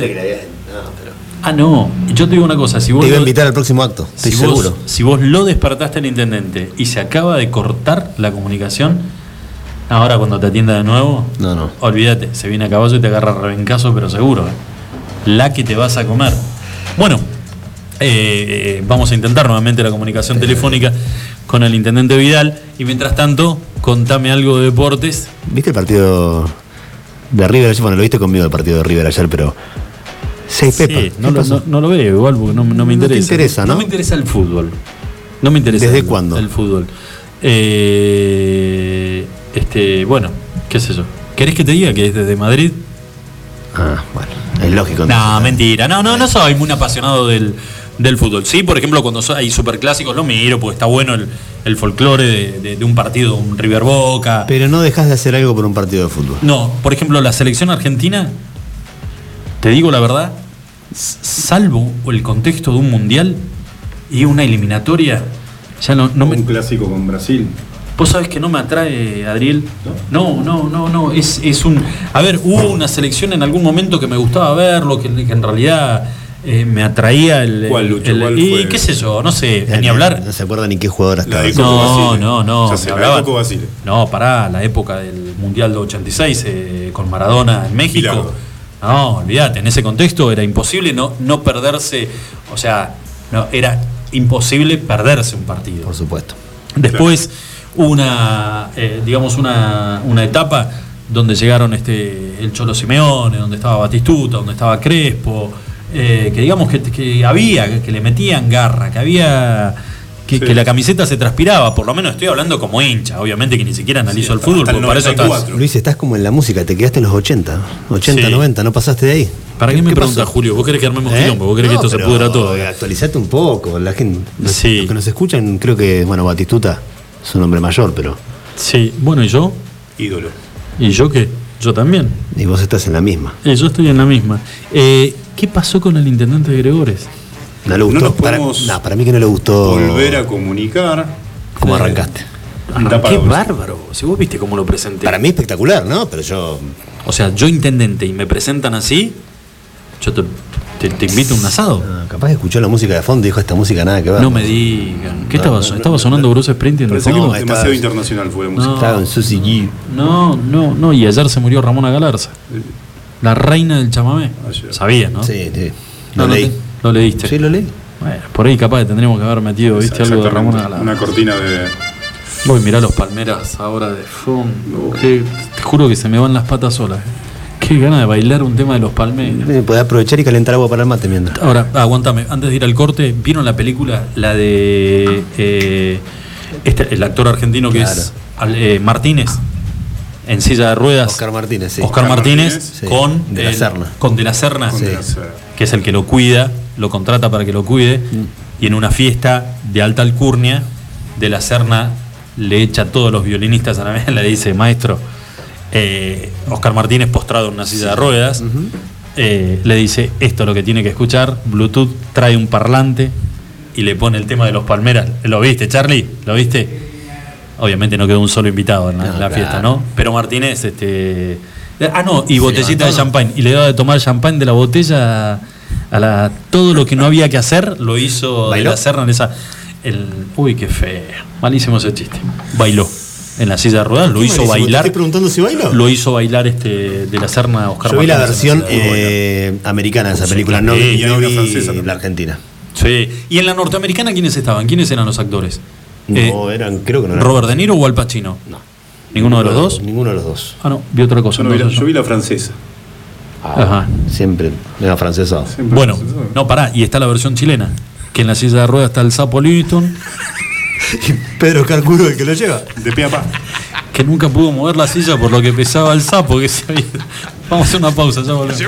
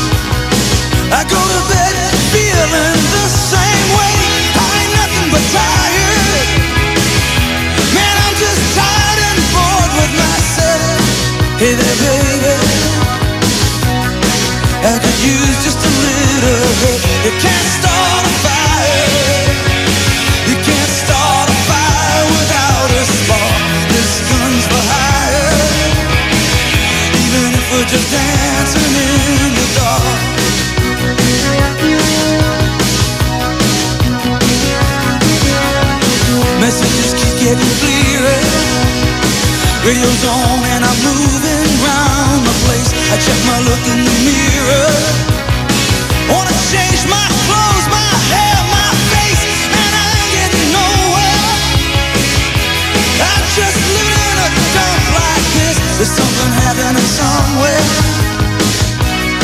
Baby, I just know that this. You can't start a fire. You can't start a fire without a spark. This gun's for hire. Even if we're just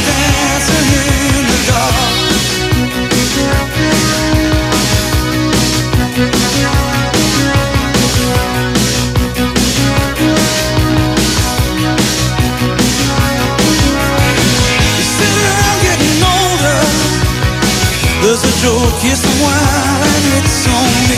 I shake this world off my shoulders. Come on, baby, the laughs on me. Stay on the streets of this town, and they'll be carving you up alright. You say you gotta stay hungry.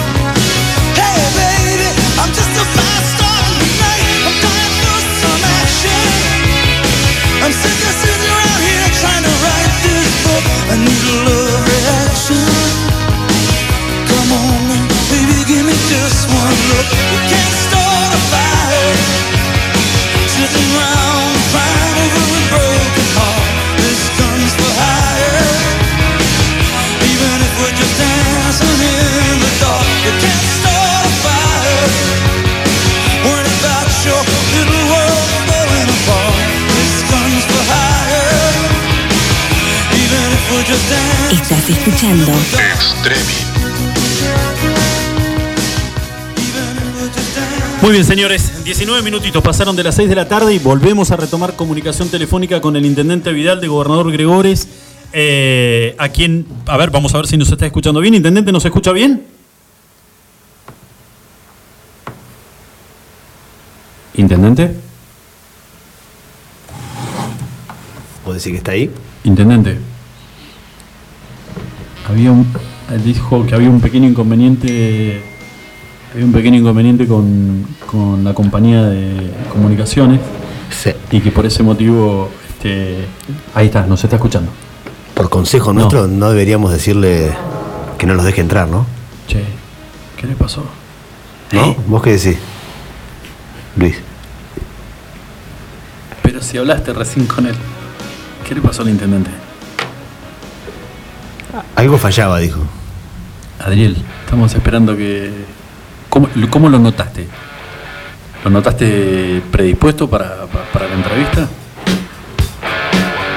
No puede hablar. Adriel está. ¿Se tentó? No sé con No qué. sé si se tentó o qué, pero. Bueno, escúchame. ¿Cuál andaba mal, dijo? Sí, móvil. Trae igual el teléfono que tenemos que seguir llamando, Adriel. Eh, no, que andaba mal eh, Mo- Movistal.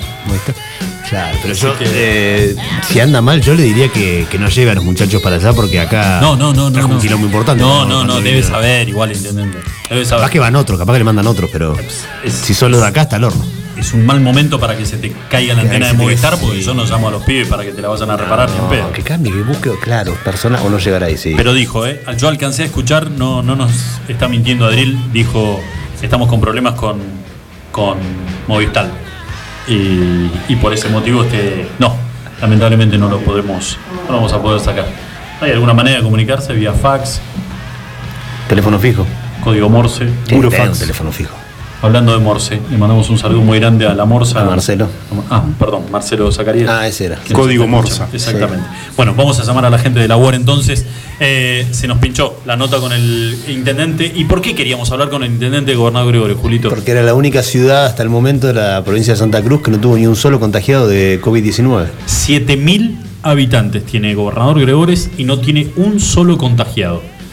¿Sí? Eh, la- obviamente que la inquietud pasaba por cómo manejaron desde el primer día del confinamiento, allá por el mes de marzo, hasta el día de hoy, cómo manejaron la situación para no tener un solo contagiado en el pueblo. La ¿Qué, verdad que es... qué maneras preventivas? Si la gente respeta o no respeta, si fue suerte, entre comillas, que no haya habido ningún. Porque eh, los camiones entran, eh, los alimentos llegan, la gente que trabaja en el campo debe entrar y salir también, o sea, podrían haber tenido la posibilidad de contagiarse. Hay movimientos. Yo lo que no sé, por ejemplo, en lo que es la parte educativa, tenés escuelas, tenés colegios agropecuarios y hay lo que decíamos recién, estaban los internados, que yo no sé cómo se habrán manejado con esa situación, pero bueno, eh, Gregores no tiene un solo contagiado eh, con COVID y por ese motivo queríamos hablar con el No intendente. sea cosa que era que lo llamaste mañana aparece que uno. y- positivo. Te ah, no decir. sabés lo piedra que soy. No, para que Sí. tengo. el- quiero ir a ver a mis tíos ahora en, en enero. ¿Tus tíos, tus tíos saben? de que yo voy para allá. Sí. Pero ya me ven de otra manera, no me ven como a los 20, 21. 20, 21 entonces era una imagen fea. Ahora ya es como. Complicado. Y voy con la nena. Ahí cambia todo. Está bien.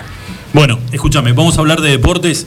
Eh, te comenté fuera del aire cuál es el motivo de la nota con Algo. un ex jugador con el cual hemos compartido canchas. Y me parece que nos hemos cruzado un par de veces en algún torneo con el señor Luis Ares, que es eh, dirigente además del Club Coseba, pero que hoy está desarrollando un programa que implementó la Unión Argentina de Rugby en la Unión, eh, acá en la provincia de Santa Cruz. Así que vamos a saludarlo. Luisito, ¿cómo estás? Buenas tardes, ¿cómo andás?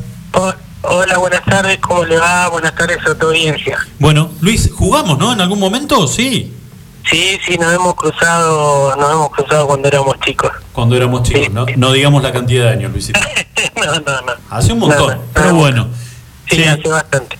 Luis, la verdad que eh, hoy cuando, cuando intercambiamos mensajes y me contabas eh, el, el motivo de, de- de esta charla que vamos a tener ahora, se lo pasé rápidamente a Julito, que es el, el especialista en deportes, y desconocíamos los dos esta iniciativa de la Unión Argentina de Rugby, que estaría bueno que vos nos comentes, yo ya le doy el pase a Julito, que nos comentes, y cómo nace, por qué motivo nace esta iniciativa de la Unión Argentina de Rugby. Bueno, cómo no. Si querés, eh, mira, eh, te cuento. eh, el- este, es, este es un programa que implementó implementó la UAR, se llama Programa 2030 Eh, es un programa que tiene varios módulos eh, y fue empezó de la siguiente manera. Después del, de los acontecimientos de Villa Gesell, eh, que fueron, bueno, de público conocimiento, que fueron, fue, fue producido por unos mal llamados jugadores de rugby, eh, se planteó dentro de la UAR qué respuesta se le iba a dar al público en general y a la gente este, cuando señalaran justamente por haber sido jugadores de rugby los que se mandaron semejante macana, eh, qué se le iba a responder. Entonces a raíz de eso, para no, para ver, ver cómo estaba el rugby, si realmente era ocasionado por el deporte esa violencia, eh, hacer una, una mirada repro- retro- retrospectiva y, y saber realmente cómo estábamos, se contrató a una fundación que se llama FUNREPAR, que se dedican a los espacios re- restaurativos. Sí.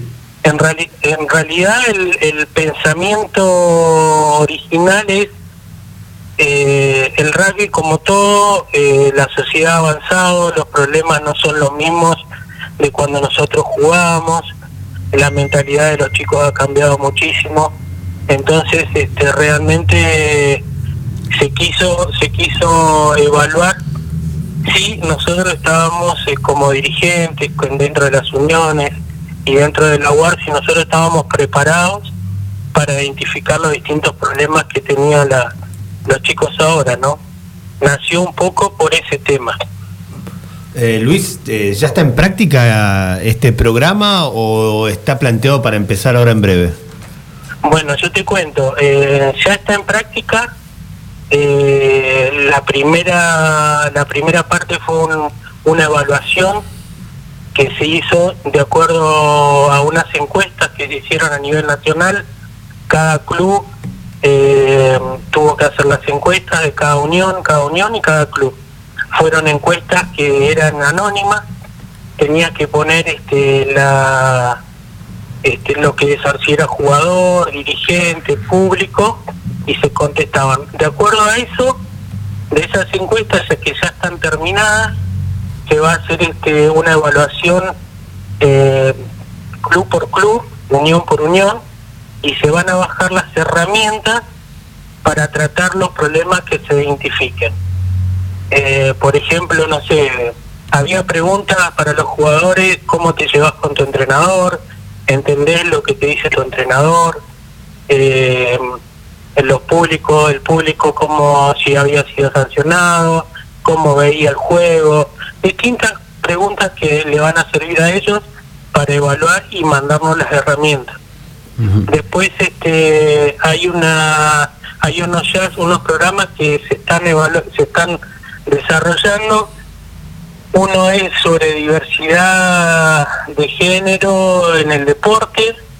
Después este hay otro programa que se está tratando con los infantiles que ese es muy interesante. Eh, consta de enseñar una destreza al jugador de infantil de, de 6, 6, 7, 8, 9, 10 años, enseñarle una destreza y un valor. Porque lo que le interesa al rugby es formar un jugador y una buena persona. Y se le enseña al, al infantil, se le va dando herramientas para eh, cuando tengo un conflicto poder este poder eh, poder este eh, como se llama no, no reaccionar con una violencia sino saber enfrentar ese conflicto hablando o saliendo de la zona de conflicto. Eso es lo que por ahora estamos teniendo.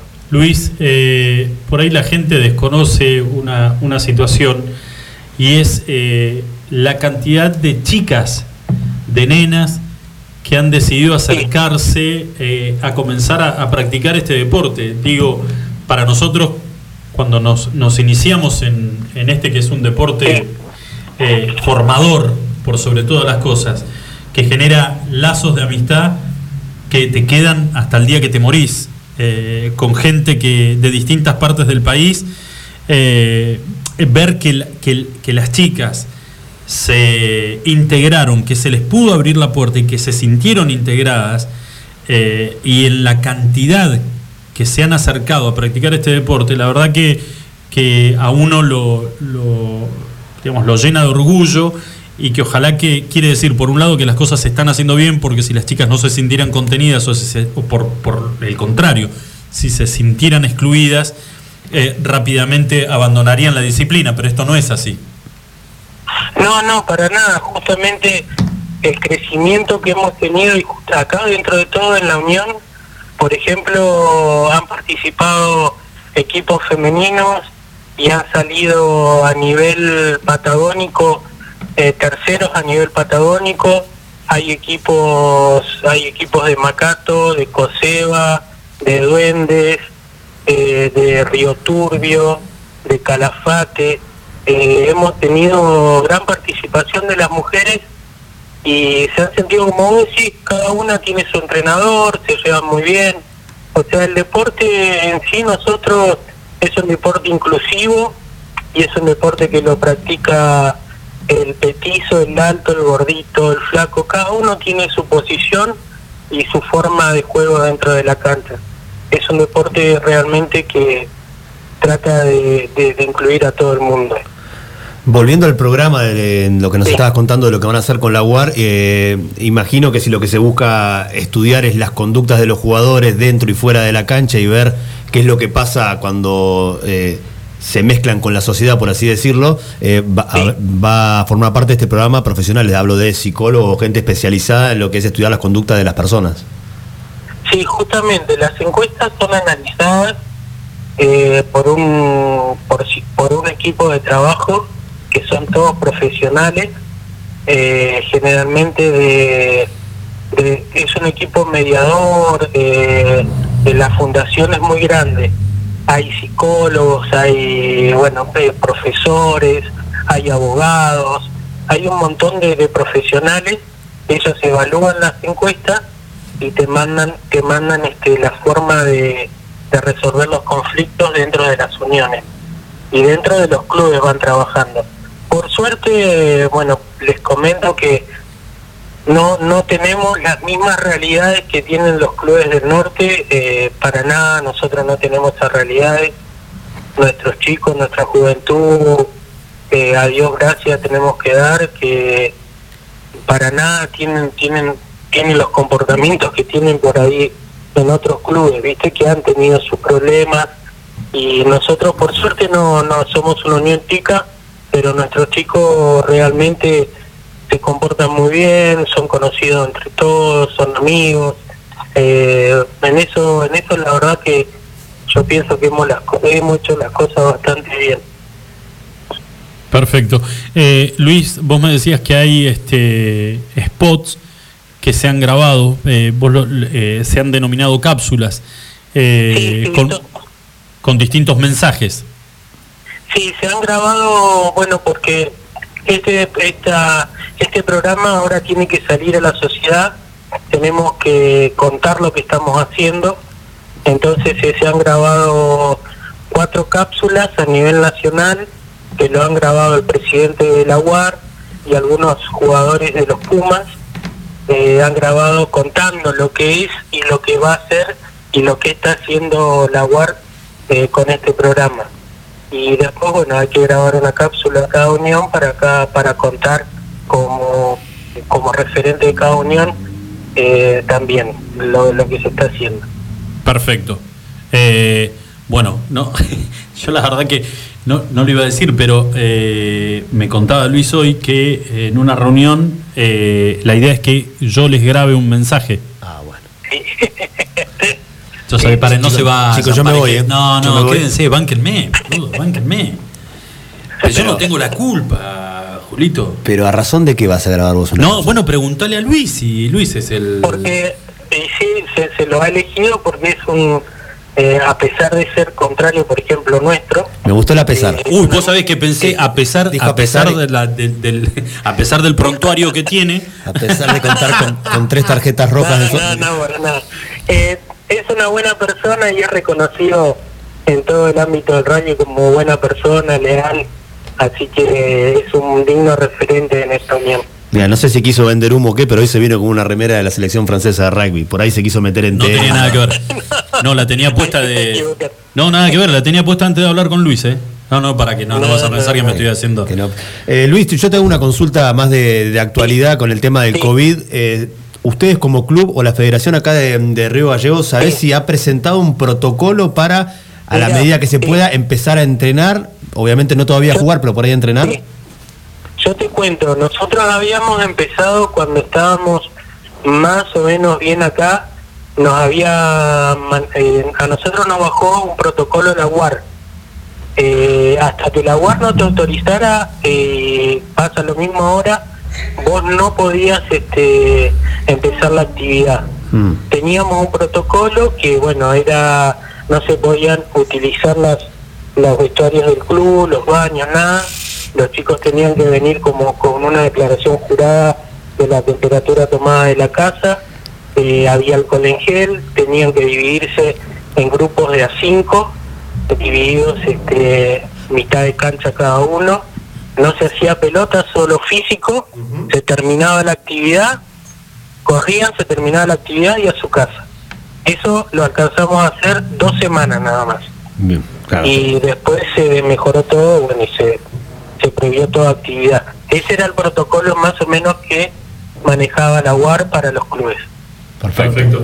Luisito, eh, cuando comience a desarrollarse, eh, digamos, y, y- y lleven o estén llevando algún tipo de acciones con respecto a este, a este proyecto, eh, obviamente, de más está decirte que tenés los micrófonos de la radio disponibles para que puedan dar a conocer y que la gente se pueda enterar de lo que, eh, de lo que el rugby está generando eh, a nivel local y con directivas, nada más y nada menos que vienen emanadas desde la casa madre que es la Unión Argentina de Rugby.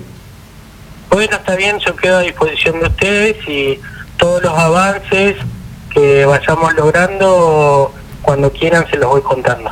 Un abrazo. ¿Cómo va la, la obra de la cancha de Coseba, Luis? Mira, nosotros estamos, tenemos una cancha que utilizamos durante la competencia del año pasado, que no, bueno, estaba dentro de todo, no estaba sembrada, pero estaba bastante, bastante buena. Sí. Y ahora con este parate estamos llenando otra cancha de Tierra Negra, que está colaborando Vialidad Provincial y eh, Vialidad Nacional está colaborando en llevarnos Tierra Negra para poder nivelarla y empezar a sembrarla. Esa es la, la- el proyecto que tenemos. Pero bueno, con todo esto, viste, se puede hacer muy poco, pero siempre Vialidad nos da una mano y están atentos y nos han ayudado bastante con, con la colaboración de Gómez Bull. No, seguro, pero eh, a ver, no se tiene que sacar un mérito de encima. Históricamente, históricamente, si hubo un club el cual generaba envidia sana por el trabajo que involucraba a los padres, a los chicos como jugadores, eh, a los que no tenían absolutamente nada que ver, pero que eran eh, hinchas del club Coseba, eran ustedes. Y la verdad que se merecen eh, que la gente los apoye, porque lo que han conseguido lo consiguieron ustedes. Y eso, vos sabés que calculo yo, Luis, a mí nunca me pasó con mi club, pero calculo que eh, debe ser como un, tener, debe tener un gustito particular. Saber de que gran parte de lo que, de lo que está hecho para que lo disfruten las generaciones venideras fue con el esfuerzo de cada uno de los jugadores, de los familiares, de, de la gente que colaboró eh, y sin este, estar, esp- estar esperando que, que llegue el cheque del Estado para poder eh, hacer, hacer algo. Así que la verdad que el reconocimiento para la gente de Coseba eternamente, que lo deben saber, pero por ahí está bueno que, que alguien que vistió otra camiseta se lo reconozca. Así que ojalá que puedan terminar esa, esa obra rápidamente. Más, más que nada, este, eh, bueno, eh, ya lo deben saber todos, tuvimos un líder muy positivo y tenemos todavía, que es Eduardo López, que yo creo que es una de las, de las piedras fundamentales de, de nuestro club, que él le pone el hombro incansablemente y es la persona a seguir eh, por, por nosotros que somos los amigos y por los chicos que están en el club es, es un ejemplo de dirigente y, y bueno, quería nombrarlo porque la verdad que Está bien. Te voy a- todos los méritos. ¿Te puedo confesar algo con el paso de los años? Sí. Cuando nos tocaba, yo jugaba para Duendes, cuando nos tocaba jugar con Coseba, la primera línea de forward era el señor Eduardo López, el señor que está hablando. Luis, ¿vos jugabas- estabas de Pilar o de Hooker? Yo estaba de Pilar, de Pilar. De Pilar. Y no me acuerdo quién era el Hooker, pero creo que si no era Agua y Sol, no. Duamante, Duamante, a veces, eh, Cuyul, Cuyul, eh, sí, pero realmente era Duamante. Bueno, es Más bueno. Duamante. Pero lo, digamos que lo, la- a lo que nosotros nos, nos, nos preocupaban eran vos y el, y el señor López. Entonces, ¿qué hacíamos? Yo jugaba de tercera línea con, Juan- con Chuleta Zepernik y con Chiquito Galvano. Nos poníamos de acuerdo y cuando encaraban con la pelota el señor Ares o el señor López, ya lo teníamos planeado, era dos iban a la cintura y el tercero, que era en un sorteo que hacíamos, era tratar de irle a los tobillos, que si zafaba del tobillo y te pasaba por encima, era lo mismo que te pasara un tractor por encima. O sea, el tercero, el que iba a los tobillos, era el que corría el mayor riesgo. Por eso hacíamos un sorteo. Los que iban a la cintura de última decía, bueno, zafábamos. Si rebotamos, bueno, tenemos chance de quedar en pie. Ahora, el que iba abajo a los tobillos de estos tipos, no, era durísimo. Era prácticamente eh, ir a, a chocar contra un tractor. Pero bueno, en algún momento le pudimos encontrar la vuelta. Nos llevó, creo que como 10, 10 15 años. años, sí.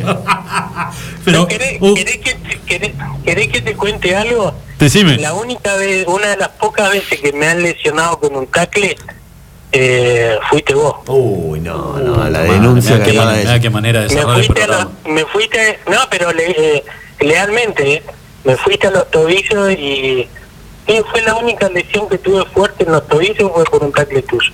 Era muy buen tacleador. Habías perdido el sorteo y tuviste que ir a los tobillos vos. No me tocó, sí, Fue así. me tocó eso. Bueno, bueno, Luisito, nos juntaremos por ahí con una cerveza, repararemos. Sin rencores, Luis. Sin rencor, calculo que no, ya pasó No, eso. para ¿no? nada. No, no, está. Luis, un abrazo enorme y estamos a disposición, ¿eh? Que tengas buen día. Muchas gracias, eh, muchas gracias. Cuídate mucho, chau, chau. Hasta luego. Bueno, eh, no, dos cosas. Cuando dijo, estuvimos revisando el, el- analizando el historial, yo dije, listo, cagaste. Eh, ni que- ¿Qué mensaje cree que grabe? ¿Me van a denunciar? ¿Están seguros que sos vos el que tiene que grabar? Sí, sí, dice que lo decidieron. Y fíjate vos cómo vengo, no te, la- no te quiero A echar en, la, en cara No, nada. no. Grabó el presidente de la UAR, Sí. grabaron los Pumas Sí. y graba el Y, y- y ahora viene el punga. Y ahora viene el, ahora viene el contratista argentino. Ahí está. ¿Cómo le va Donald? Un placer. Bueno, escúchame, eh, salimos del rugby, yo no lo puedo creer. No lo puedo creer. ¿Qué pasó? No, no, no lo puedo creer. Ayer teníamos la de Guzmán, el ministro de Economía, la que se mandó un cagadón, quedó el micrófono Sarasa. abierto y dijo, quédate tranquilo que yo algo de Sarasa sé. Si lo que no tenés idea es cuando queda el botón rojo prendido, quiere decir que el micrófono está abierto y se te, te escucha todo el mundo, boludo. Pero bueno, eh, miren lo que pasó, provincia de Santa Cruz. El lunes, este lunes que pasó, Antes de ayer. antes de ayer, le pegan un llamadito a un diputado provincial. Sí. Diputado de los. Ah, ¿lo conocés? ¿Ya sabés la historia? No, no, no. Ah, te estás riendo, entonces no.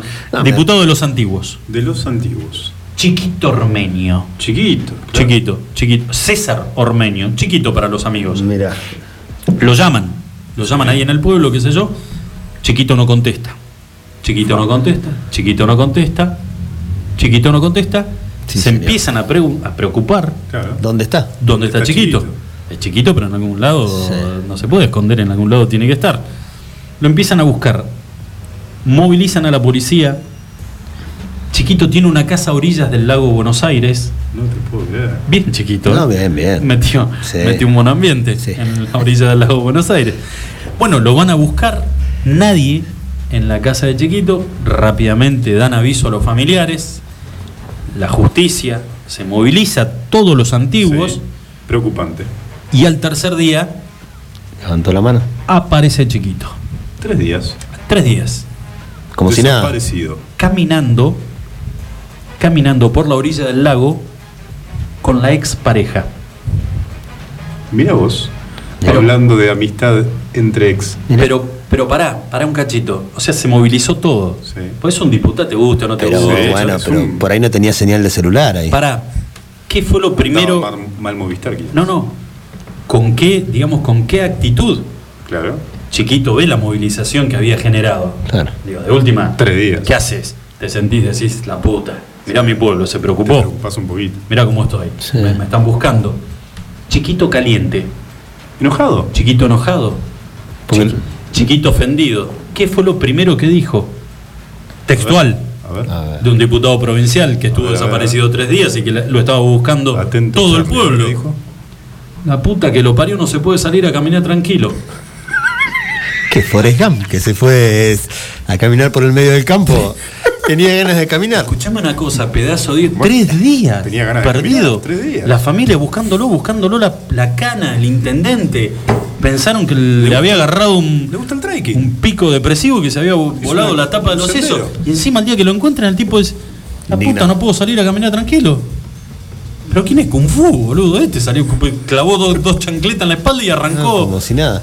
Bueno, Una, re- bueno, una linda reconciliación, ¿no? De tres días. apareció el diputado de Santa Cruz, César Ormeño, luego de tres días de estar desaparecido. Pero me recuerda lo del intendente de Chipoletti, ¿era? ¿se acuerdan hace unos años? Que desapareció también. Sí, sí, ¿Sí? sí, sí, sí, desapareció.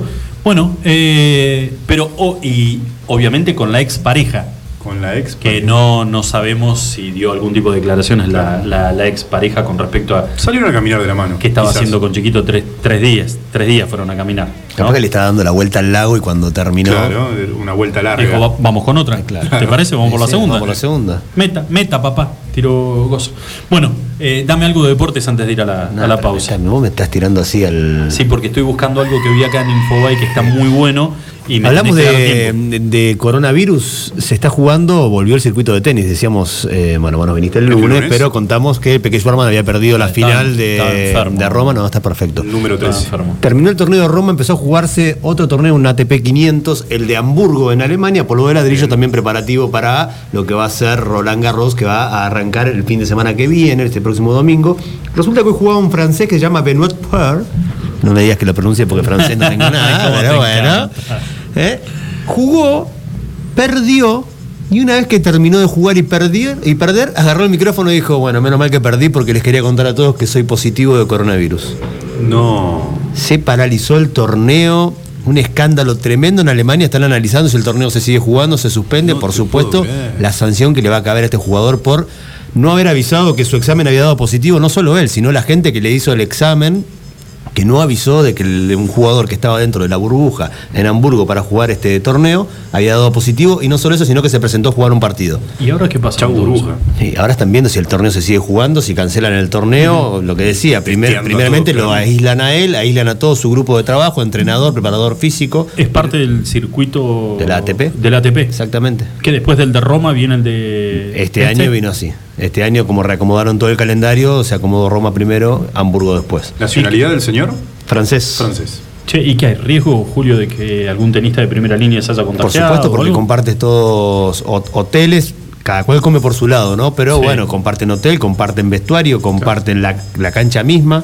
Este se puede juntar con Chiquito Armenio tranquilamente. Lo que lo tiro como chiste. lo tiro Ahora, como- no lo testearon antes de ingresar a No, la lo, burbuja. testea- lo testearon, pero nunca dio, nunca avisó él de su resultado positivo. Y evidentemente los médicos tampoco lo avisaron. Lo dijo en conferencia de prensa una vez que quedó eliminado del, del torneo. Bueno, eh, le voy a hacer, eh, obviamente que no lo podemos hacer con los oyentes este, este juego, ¿Te pero gustó lo voy o a- no te gustó? Me encantó, me encantó. No, no sabes lo preocupado que estoy. No, sí, sí. No te la puedo creer. La Como te digo una remera de Francia, dije, pucha, capaz que le gusta la historia, sí. Pierre Garcoin. Sí. ¿eh? Bueno, escúchame, no lo puedo hacer con, con quienes están escuchando el, el programa, pero sí los voy a someter a ustedes A ver. eh, Qué intelectualmente. Intelectualmente. Sé que son gente, sé Sí. No sé si que los dos son tipos informados, Qué pero les voy a dar la frase, es la frase del día. Ayer les tiré lo de Guzmán Sí. Sí. con el tema de la zaraza y le dije, chicos, esto es un quilombo. Primicia. Tenías la primicia. Yo, escúchame, no sé qué hago acá, pero bueno, ustedes tampoco deben pensar. No, yo menos. No sé qué mierda hace este tipo acá. Pero escucha, les tiro la frase y ustedes me tienen que, que decir, vos Adriel por un lado y ¿Quién vos por el otro. ¿ Quién la dijo? Nada, estás leyendo el. Ah, sí. Gordo, no hagas No, trampa. no, No, porque estás mirando el reflejo del vidrio, no seas tramposo. Una vista. Bueno, la frase es la siguiente. La acaba, hace 10 minutos que acaba de suceder esto. Siento vergüenza cuando veo la inequidad que existe del otro lado de la General Paz? Julio. Alberto Fernández. Ah, yo me voy a la mierda, si no puedo jugar. Dale, ¿en serio? Lo dijo en un acto en Entre Ríos hoy a la tarde. Ay, si ya lo sabías, gordo, Ah, botón, ¿para qué saltás? ¿Pero No, qué te hace bueno. decir que tirás una primicia cuando fue a las 3 de la tarde Pero la no te- conferencia? no. Le volvió a tirar un ¿Vos palito a la ciudad capital. No, no, no, no ¿Quién sabía, pensaste vos no, que- no sabía. Volvió a decir de la opulencia una vez más. No, pero para, siento vergüenza cuando veo la inequidad que existe del otro lado de la General Paz. Perdóname, ¿y alguien, alguien le contó que este es el presidente de la nación? No. ¿Estás ahí para que no haya inequidad? Tremendo. ¿O no? Sí, por supuesto. Capaz que en el departamento de Puerto Madero ve lo mismo. No, pero igual, ¿sabes, ¿sabes qué es lo que me, me cagaste la tarde? Porque el, quería tirar ¿Qué? el remate con el chiste y me lo acabas de, de ¿Querías hacer jugar un rato más? Ah, vamos, Quería jugar un rato más. ¿Eh? Vamos- Vamos con otro. Es- ¿Sabes que son, son frases de, de- de- Te veo con el whisky, la bata. es, eh, ¿qué, qué haces? ¿Tenés ganas de jugar un rato más? Qué Bruce. buen tema, qué buen tema. ¿Sí? Ah, ¿no es Bruce? Perdón. Brothers. Papá, mira cómo estás. Tonto.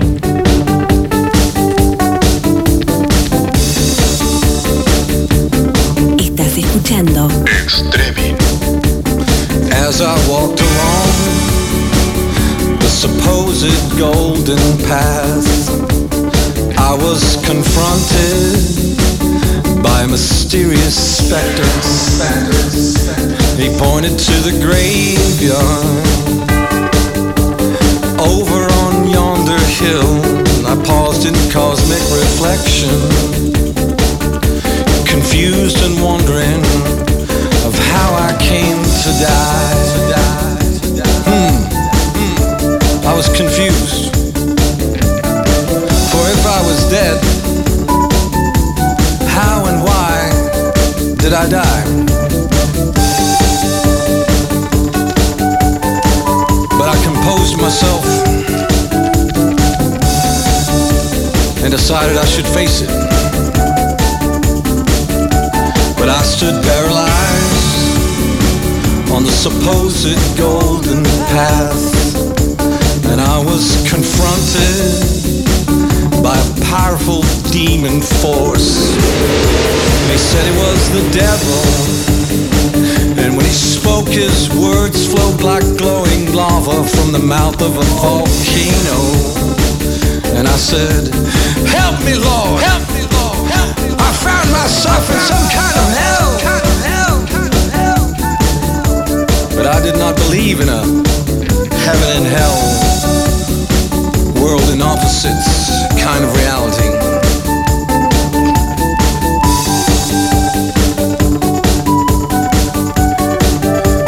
And I gained control of myself. And I decided to press on. And as I walked along the supposed golden path, I was trembling with fear. Oh, the lions and wizards yet to come. I seen in the distance silver mountains rising high in the clouds, and a voice from above did whisper some shining answer from the moon.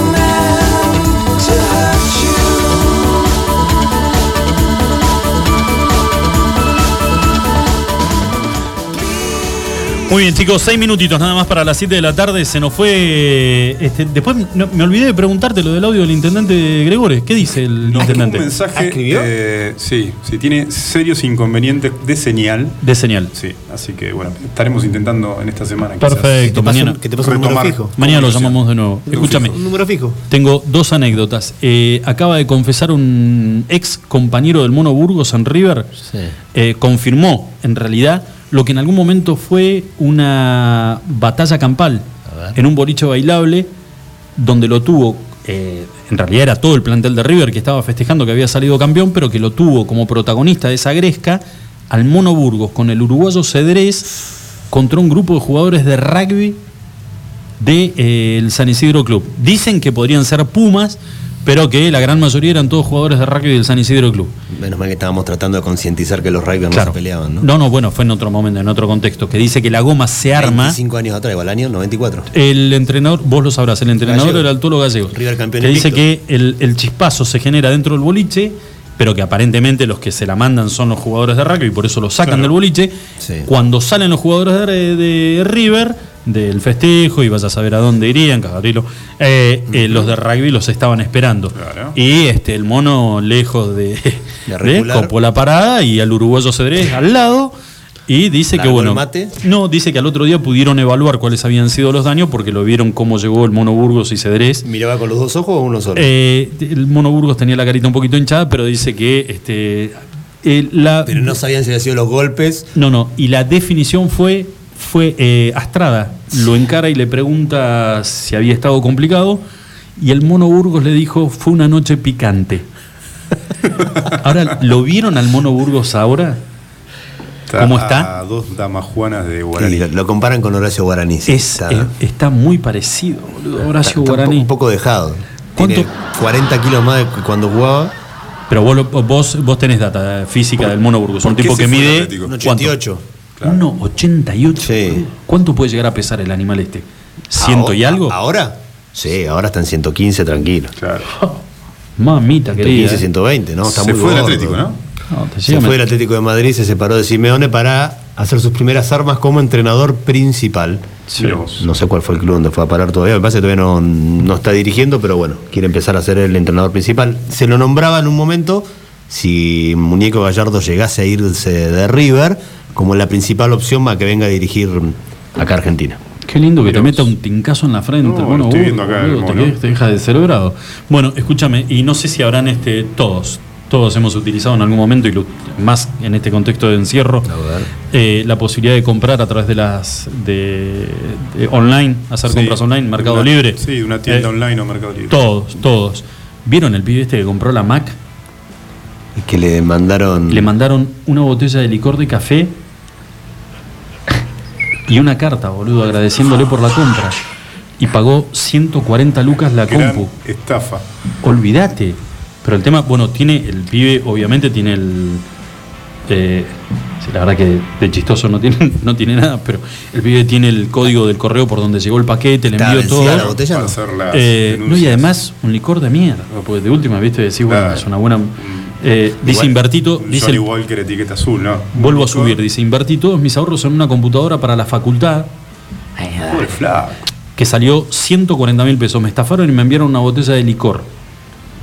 Eh, mi ayuda, que es arroba mi-ayuda, que es el sitio donde vos hacés los reclamos para, para Mercado Libre, se lavó las manos y dice que no pueden hacer nada. Lo pagué desde la plataforma en Mercado Pago.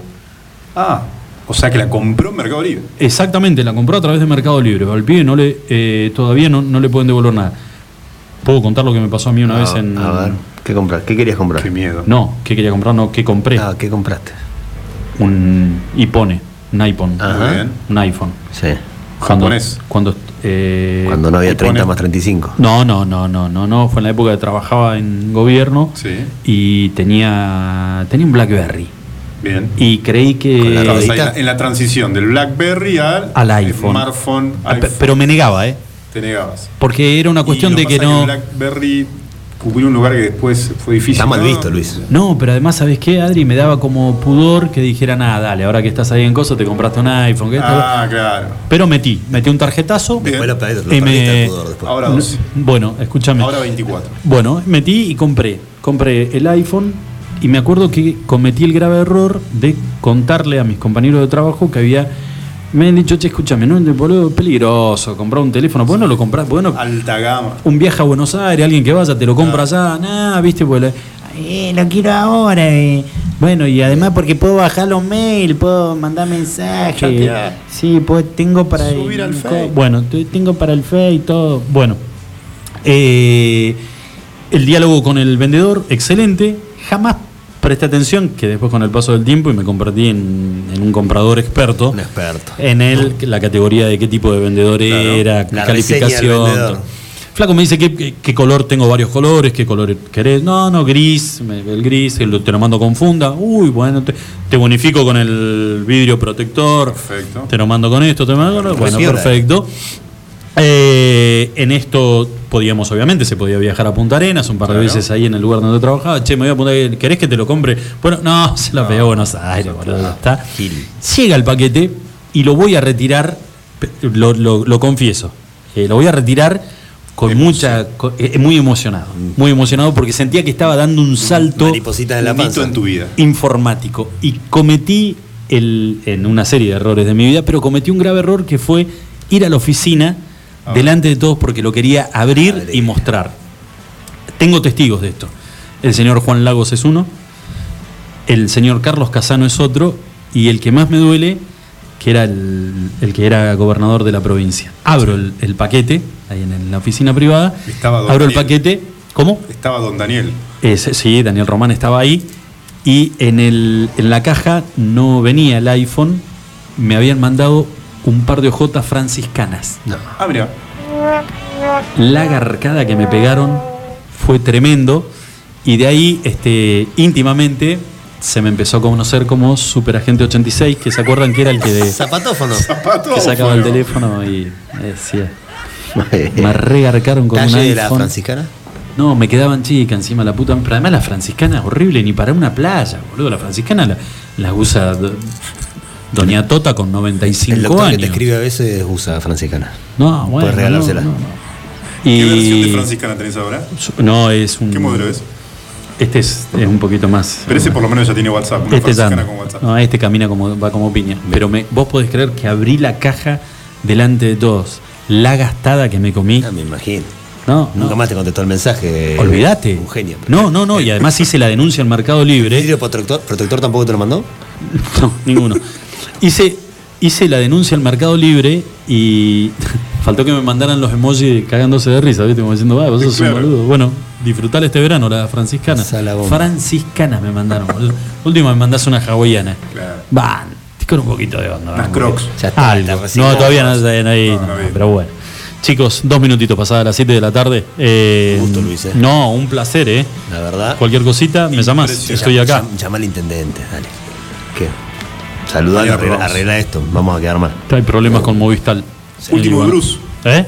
Chicos, nos vemos mañana y nos escuchamos mañana, mejor dicho, a partir de las 5 de la tarde. Buen día para todos. Chau, chau.